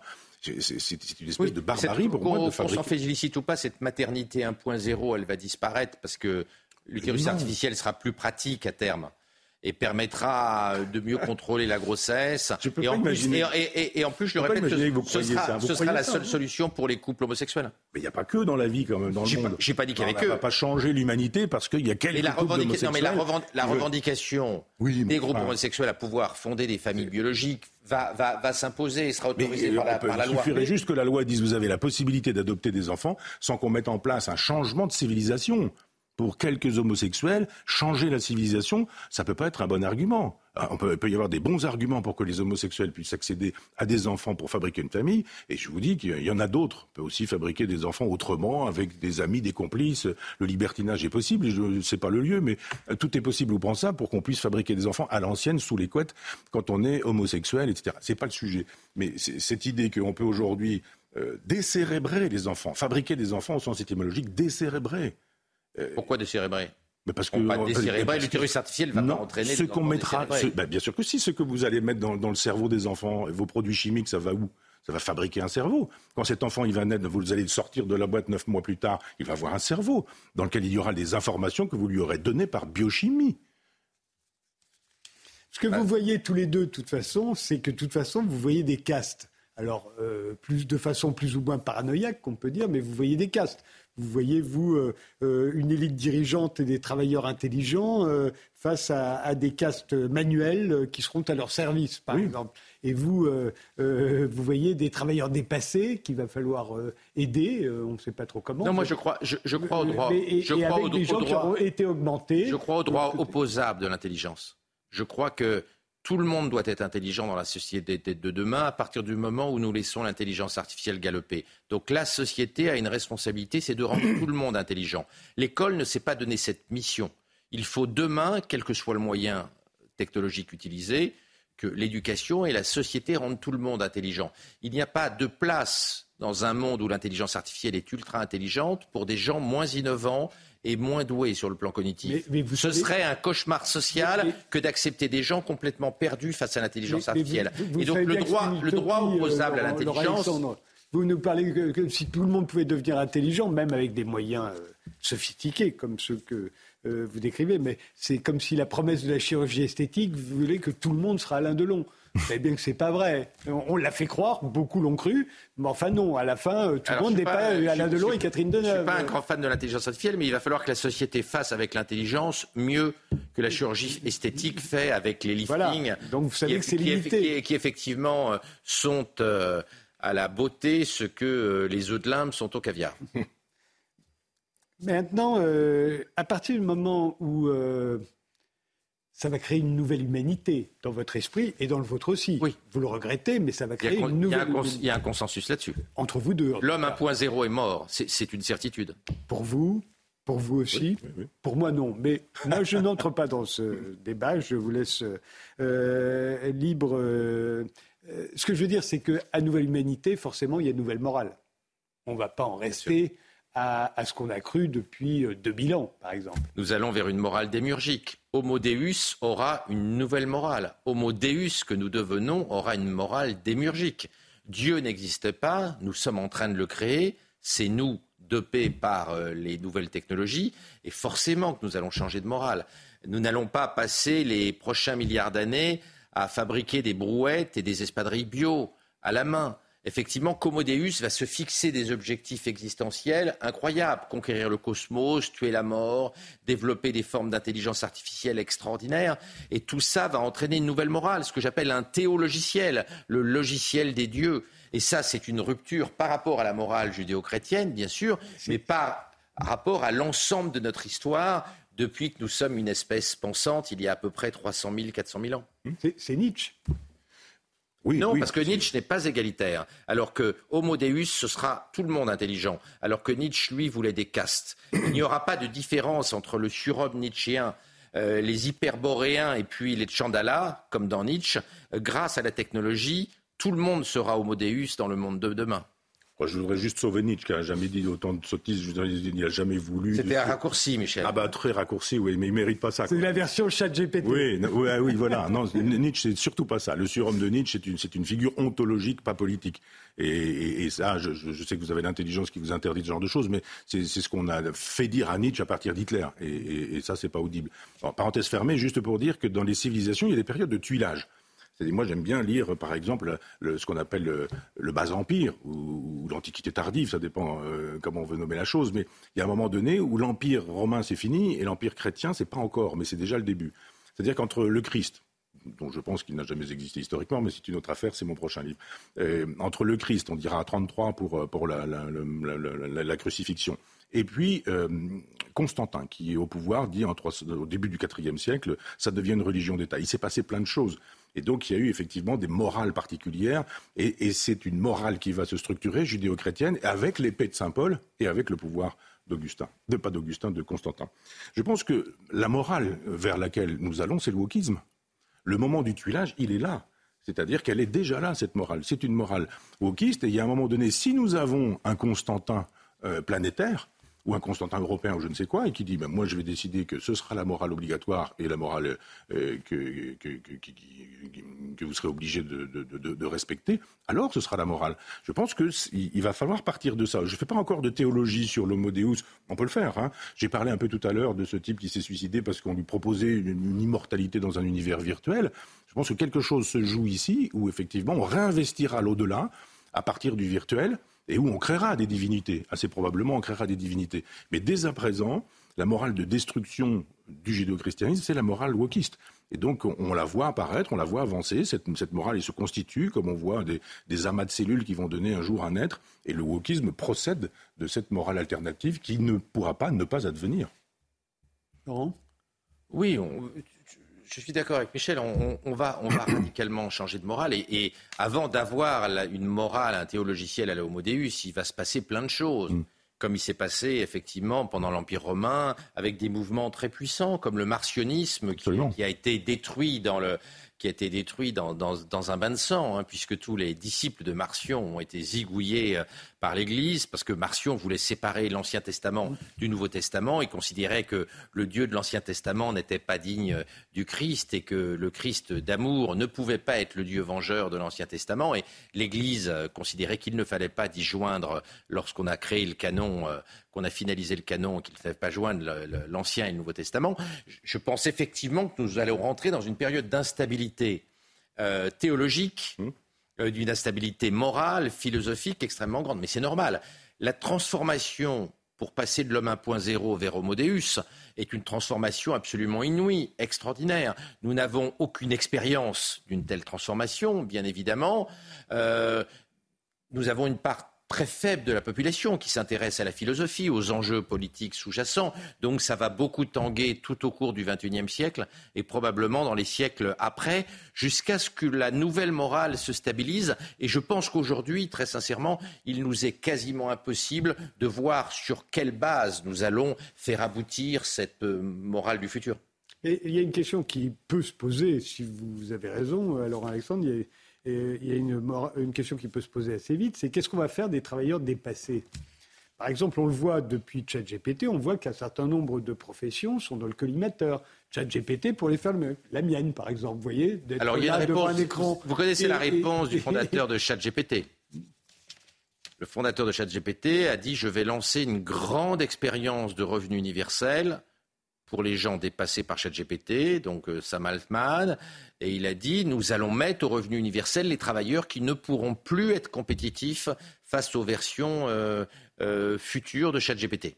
Alors, pour tout vous dire, pour moi, c'est un scénario totalement dystopique. C'est un scénario, c'est une horreur politique. Ce scénario qu'on nous propose, où les travailleurs qui ne sont pas assez innovants sont mis à la sortie de l'école au revenu universel jusqu'au moment où ils rentrent chez Orpea, pour moi, c'est un cauchemar politique. C'est pour ça que je crois beaucoup aux technologies d'augmentation cérébrale, parce que je ne voudrais pas qu'une part croissante de la population passe sa vie euh, en haut revenu universel, avec des jeux et, du pain à la, romaine, là encore, euh, entre l'école euh, qui, deviendrait dans ce cas-là une garderie, et puis, et puis Orpea. Mais vous voyez oui, que ça je pense qu'il y a une vraie, il y a une vraie réflexion à avoir sur ce qu'ont fait des travailleurs qui sont dépassés par l'intelligence artificielle. Il va y en avoir de plus en plus. L'école n'a pas commencé à penser à sa métamorphose et pourtant d'éviter la marginalisation d'une part très importante de la population et donc la création d'un monde à la métropolis, ça va être la tâche politique la plus importante au XXIe siècle. Mais vous me donnez raison. Quand, vous avez l'hypothèse optimiste en disant la sécurité sociale va faire de telle sorte qu'on va égaliser une intelligence totale, etc., vous êtes en train de me dire que la réalité vous donne tort, puisque ce type nous dit revenu universel pour les crétins, ça va faire des consommateurs, ils vont pas se rebeller, quand ils auront de l'argent, ils pourront aller au C'est à mes yeux un cauchemar politique, eh et, que je pense qu'il faut lutter contre Mais je pense que c'est lui qui va gagner. Parce que vous, vous, obtiendrez le silence des gens quand vous leur donnerez de l'argent et que vous leur direz, vous pourrez passer votre temps devant les jeux vidéo, la télévision, fumer, boire, euh, faire du sport, euh, euh, vous occuper de vous-même. On, peut aller plus loin. Il y a des gens de la Silicon Valley qui proposent pour les gens au revenu universel la gratuité des casques de ah. réalité virtuelle. Bah pour que les gens passent toute leur vie dans la réalité virtuelle gratuitement avec l'abonnement de réalité virtuelle et le casque de réalité virtuelle offert en même temps que le revenu universel. Vous pouvez pas mieux me donner raison. Ce serait une bonne chute, mais il, trouve qu'on a encore 5 minutes. Donc on va les occuper quand même. quand vous dites que c'est le, c'est le début de, de l'aventure humaine, euh, Laurent Alexandre. Au fond, on, ce serait on va se débarrasser, c'est votre hypothèse. Jusqu'à maintenant, on a, débarrasser des, limites. On a bricolé, on a bricolé. On, a on a découvert qu'il y a plusieurs galaxies seulement il y a 100 ans, en 1922. Euh, on, en a déjà découvert, on estime qu'il y en a plus de 2000 milliards. Euh, l'exploration du cosmos ne fait, ne fait que commencer. La lutte contre la mort ne fait que commencer, même si le vice-président de, Google, Ray Kurzweil, a déclaré récemment que les successeurs de ChatGPT pourraient permettre la mort de la mort, l'euthanasie de la mort, la vie éternelle à partir de 2029, c'est-à-dire dans, dans, dans, dans 6-7 ans. Donc les chantiers qui s'offrent à, l'homme 2.0, euh, au Modéus, sont immenses. Nous avons du boulot pendant des milliards et des milliards d'années. Nous avons plein de découvertes à faire. On en fait de plus en plus des découvertes scientifiques. Et donc, je pense que Homo Deus ne doit pas être au revenu universel. Homo Deus doit conquérir le cosmos, lutter contre et démanteler tous les impossibles et découvrir euh, comment est né l'univers, euh, quelle est l'histoire de l'univers, euh, pourquoi l'univers est là, etc. Ce sont des chantiers absolument extraordinaires, des chantiers intellectuellement fascinants. C'est pour cela que je pense vraiment que l'aventure humaine ne fait que commencer et que la métamorphose que nous connaissons va être l'ouverture, enfin, va être l'occasion d'ouvrir des chantiers intellectuels et philosophiques euh, absolument géniaux. la version noire maintenant. Oui, non, je pense que c'est vous avez, vous avez raison sur le sur l'aspect terriblement excitant pour les gens qui vont contribuer au projet. Moi, j'imagine que le matin, on se réveille et on dit voilà, je vais au travail parce que je vais, je vais produire ça. Euh, je vais travailler à la production de ce genre de choses, c'est formidable. Mais il y a les autres, je, vous le rappelle. et je ne voudrais pas avoir la, le, le, triomphe un peu facile, mais quand vous me dites qu'effectivement, il, y a des, gens qui ont prévu déjà qu'on file le revenu universel, qu'on vous file un abonnement, et c'est le meilleur des mondes. Hein. On vous aura quelques petits narcotiques en même temps qui vous permettront de voir la vie en rose. On n'en a pas parlé non plus, mais il y a la possibilité aussi de ne vivre qu'une vie virtuelle. La possibilité aujourd'hui de déconnecter le cerveau du corps et de faire de telle sorte que le, cerveau puisse continuer à, vivre une vie autonome et indépendante. Et ça aussi, c'est possible et c'est pensable. J'imagine que dans un bain de, dans, un bain joyeux de substances hallucinogènes qu'on aura découvertes, euh, eh bien, euh, ce sera effectivement pour, pour un certain nombre de gens euh, une servitude joyeuse, rose, euh, avec des petits oiseaux, des éléphants roses, et que euh, on aura une élite. Et pour le coup, je, garde mon logiciel de gauche sur la question de la lutte des classes. Il y aura des, élites qui feront effectivement l'humanité telle qu'elle sera dans le futur, et puis un, prolétariat dont on obtiendra le silence en, en l'animalisant, pas en l'humanisant du tout. On ne va pas du tout rembourser, la sécurité sociale ne va pas rembourser du tout ça. Je pense que le marché comme il est euh, va rendre possible effectivement des élites des classes euh, je élevées. je pense vraiment le contraire. Je pense que si l'intelligence artificielle est 100 fois plus intelligente que nous, il n'y aura plus de différence de salaire entre les humains, car l'écart entre deux humains sera beaucoup plus faible que l'écart entre les humains et l'intelligence artificielle. Je pense au contraire que l'intelligence artificielle va supprimer les inégalités une phrase de Lénine. économiques dans le, dans le futur. Je, pense exactement le contraire. Euh, vous le dites, euh, le, parce que vous parliez de votre logiciel de gauche, vous dites à la, à la marchandisation du vivant, la gauche devrait opposer la qualité de la vie. Euh, la gauche, ça devrait être la résistance à la réification du monde. Eh oui. Je pense que l'effondrement de la gauche a plusieurs explications. Enfin, il y a déjà l'incapacité de Mitterrand à gérer à gauche entre 80 et 83. Donc la social-démocratie dit mais qu'est-ce qu'on peut faire? Comment est-ce qu'on peut Alors ils auraient pu penser, réfléchir, les socialistes, les auraient changés. Et plutôt que de dire on a un logiciel aux États-Unis, là on le prend et hop, ça va être le wokisme, etc. Il y a l'effondrement de l'Union soviétique, 92. Le communisme ne peut plus s'aligner directement sur le marxisme soviétique. C'était le moment pour la gauche de dire on va se refaire un logiciel. Vous savez, moi, je suis, ma, gauche est prodonienne. On pourrait se retrouver probablement sur, sur cette question-là. Mais sur la question du communalisme, sur la question des parlements provinciaux, sur la question euh, d'un pouvoir horizontal, euh, on aurait la possibilité de, recréer ce genre de choses. Mais s'il y a vraiment quelque chose qui devrait définir la gauche et l'opposer véritablement à la droite, c'est que la gauche devrait s'opposer à toute réification. Quand euh, Proudhon et puis Marx euh, critiquent l'aliénation, c'est justement parce qu'on considère les hommes comme des choses. Et aujourd'hui, vous avez une gauche qui nous dit mais non, les enfants, on peut en faire des choses. D'ailleurs, ça s'achète, ça se vend. Moi, j'ai dans ce livre-là travaillé sur des contrats de location de procréation médicalement assistée, mais c'est terrible. Alors les gens qui nous disent, mais enfin, vous avez vu le code noir comme c'est terrible. Oui, d'accord, très bien, le code noir, c'était pas terrible. Mais si vous prenez aujourd'hui le, contrat qui lie les gens qui achètent des enfants et les femmes qui portent des enfants, mais c'est un contrat de servitude terrible. Et la gauche défend ça. Je dis, mais si la gauche se met à défendre l'achat et la vente des enfants, la possibilité de détruire des enfants dans le ventre de leur mère avant neuf mois, parce que ça a cessé d'être un projet, je me dis, alors là, on n'est pas du tout dans, le logiciel de gauche. Et effectivement, il faut parler d'eugénisme. Euh, Habermas parlait d'un eugénisme libéral en son temps, et, c'était loin d'aujourd'hui, mais qu'il soit toujours vivant, Habermas. Et je pense effectivement qu'il a raison. Nous sommes dans un, logiciel, dans, un eugénisme ultralibéral. C'est la pire des choses qui soit. Ce sera le mot de la fin. Je vous remercie tous les deux d'avoir participé à cette émission et à ce débat, bien entendu. Merci de nous avoir suivis et rendez-vous au prochain numéro. C'est dimanche prochain à 22h.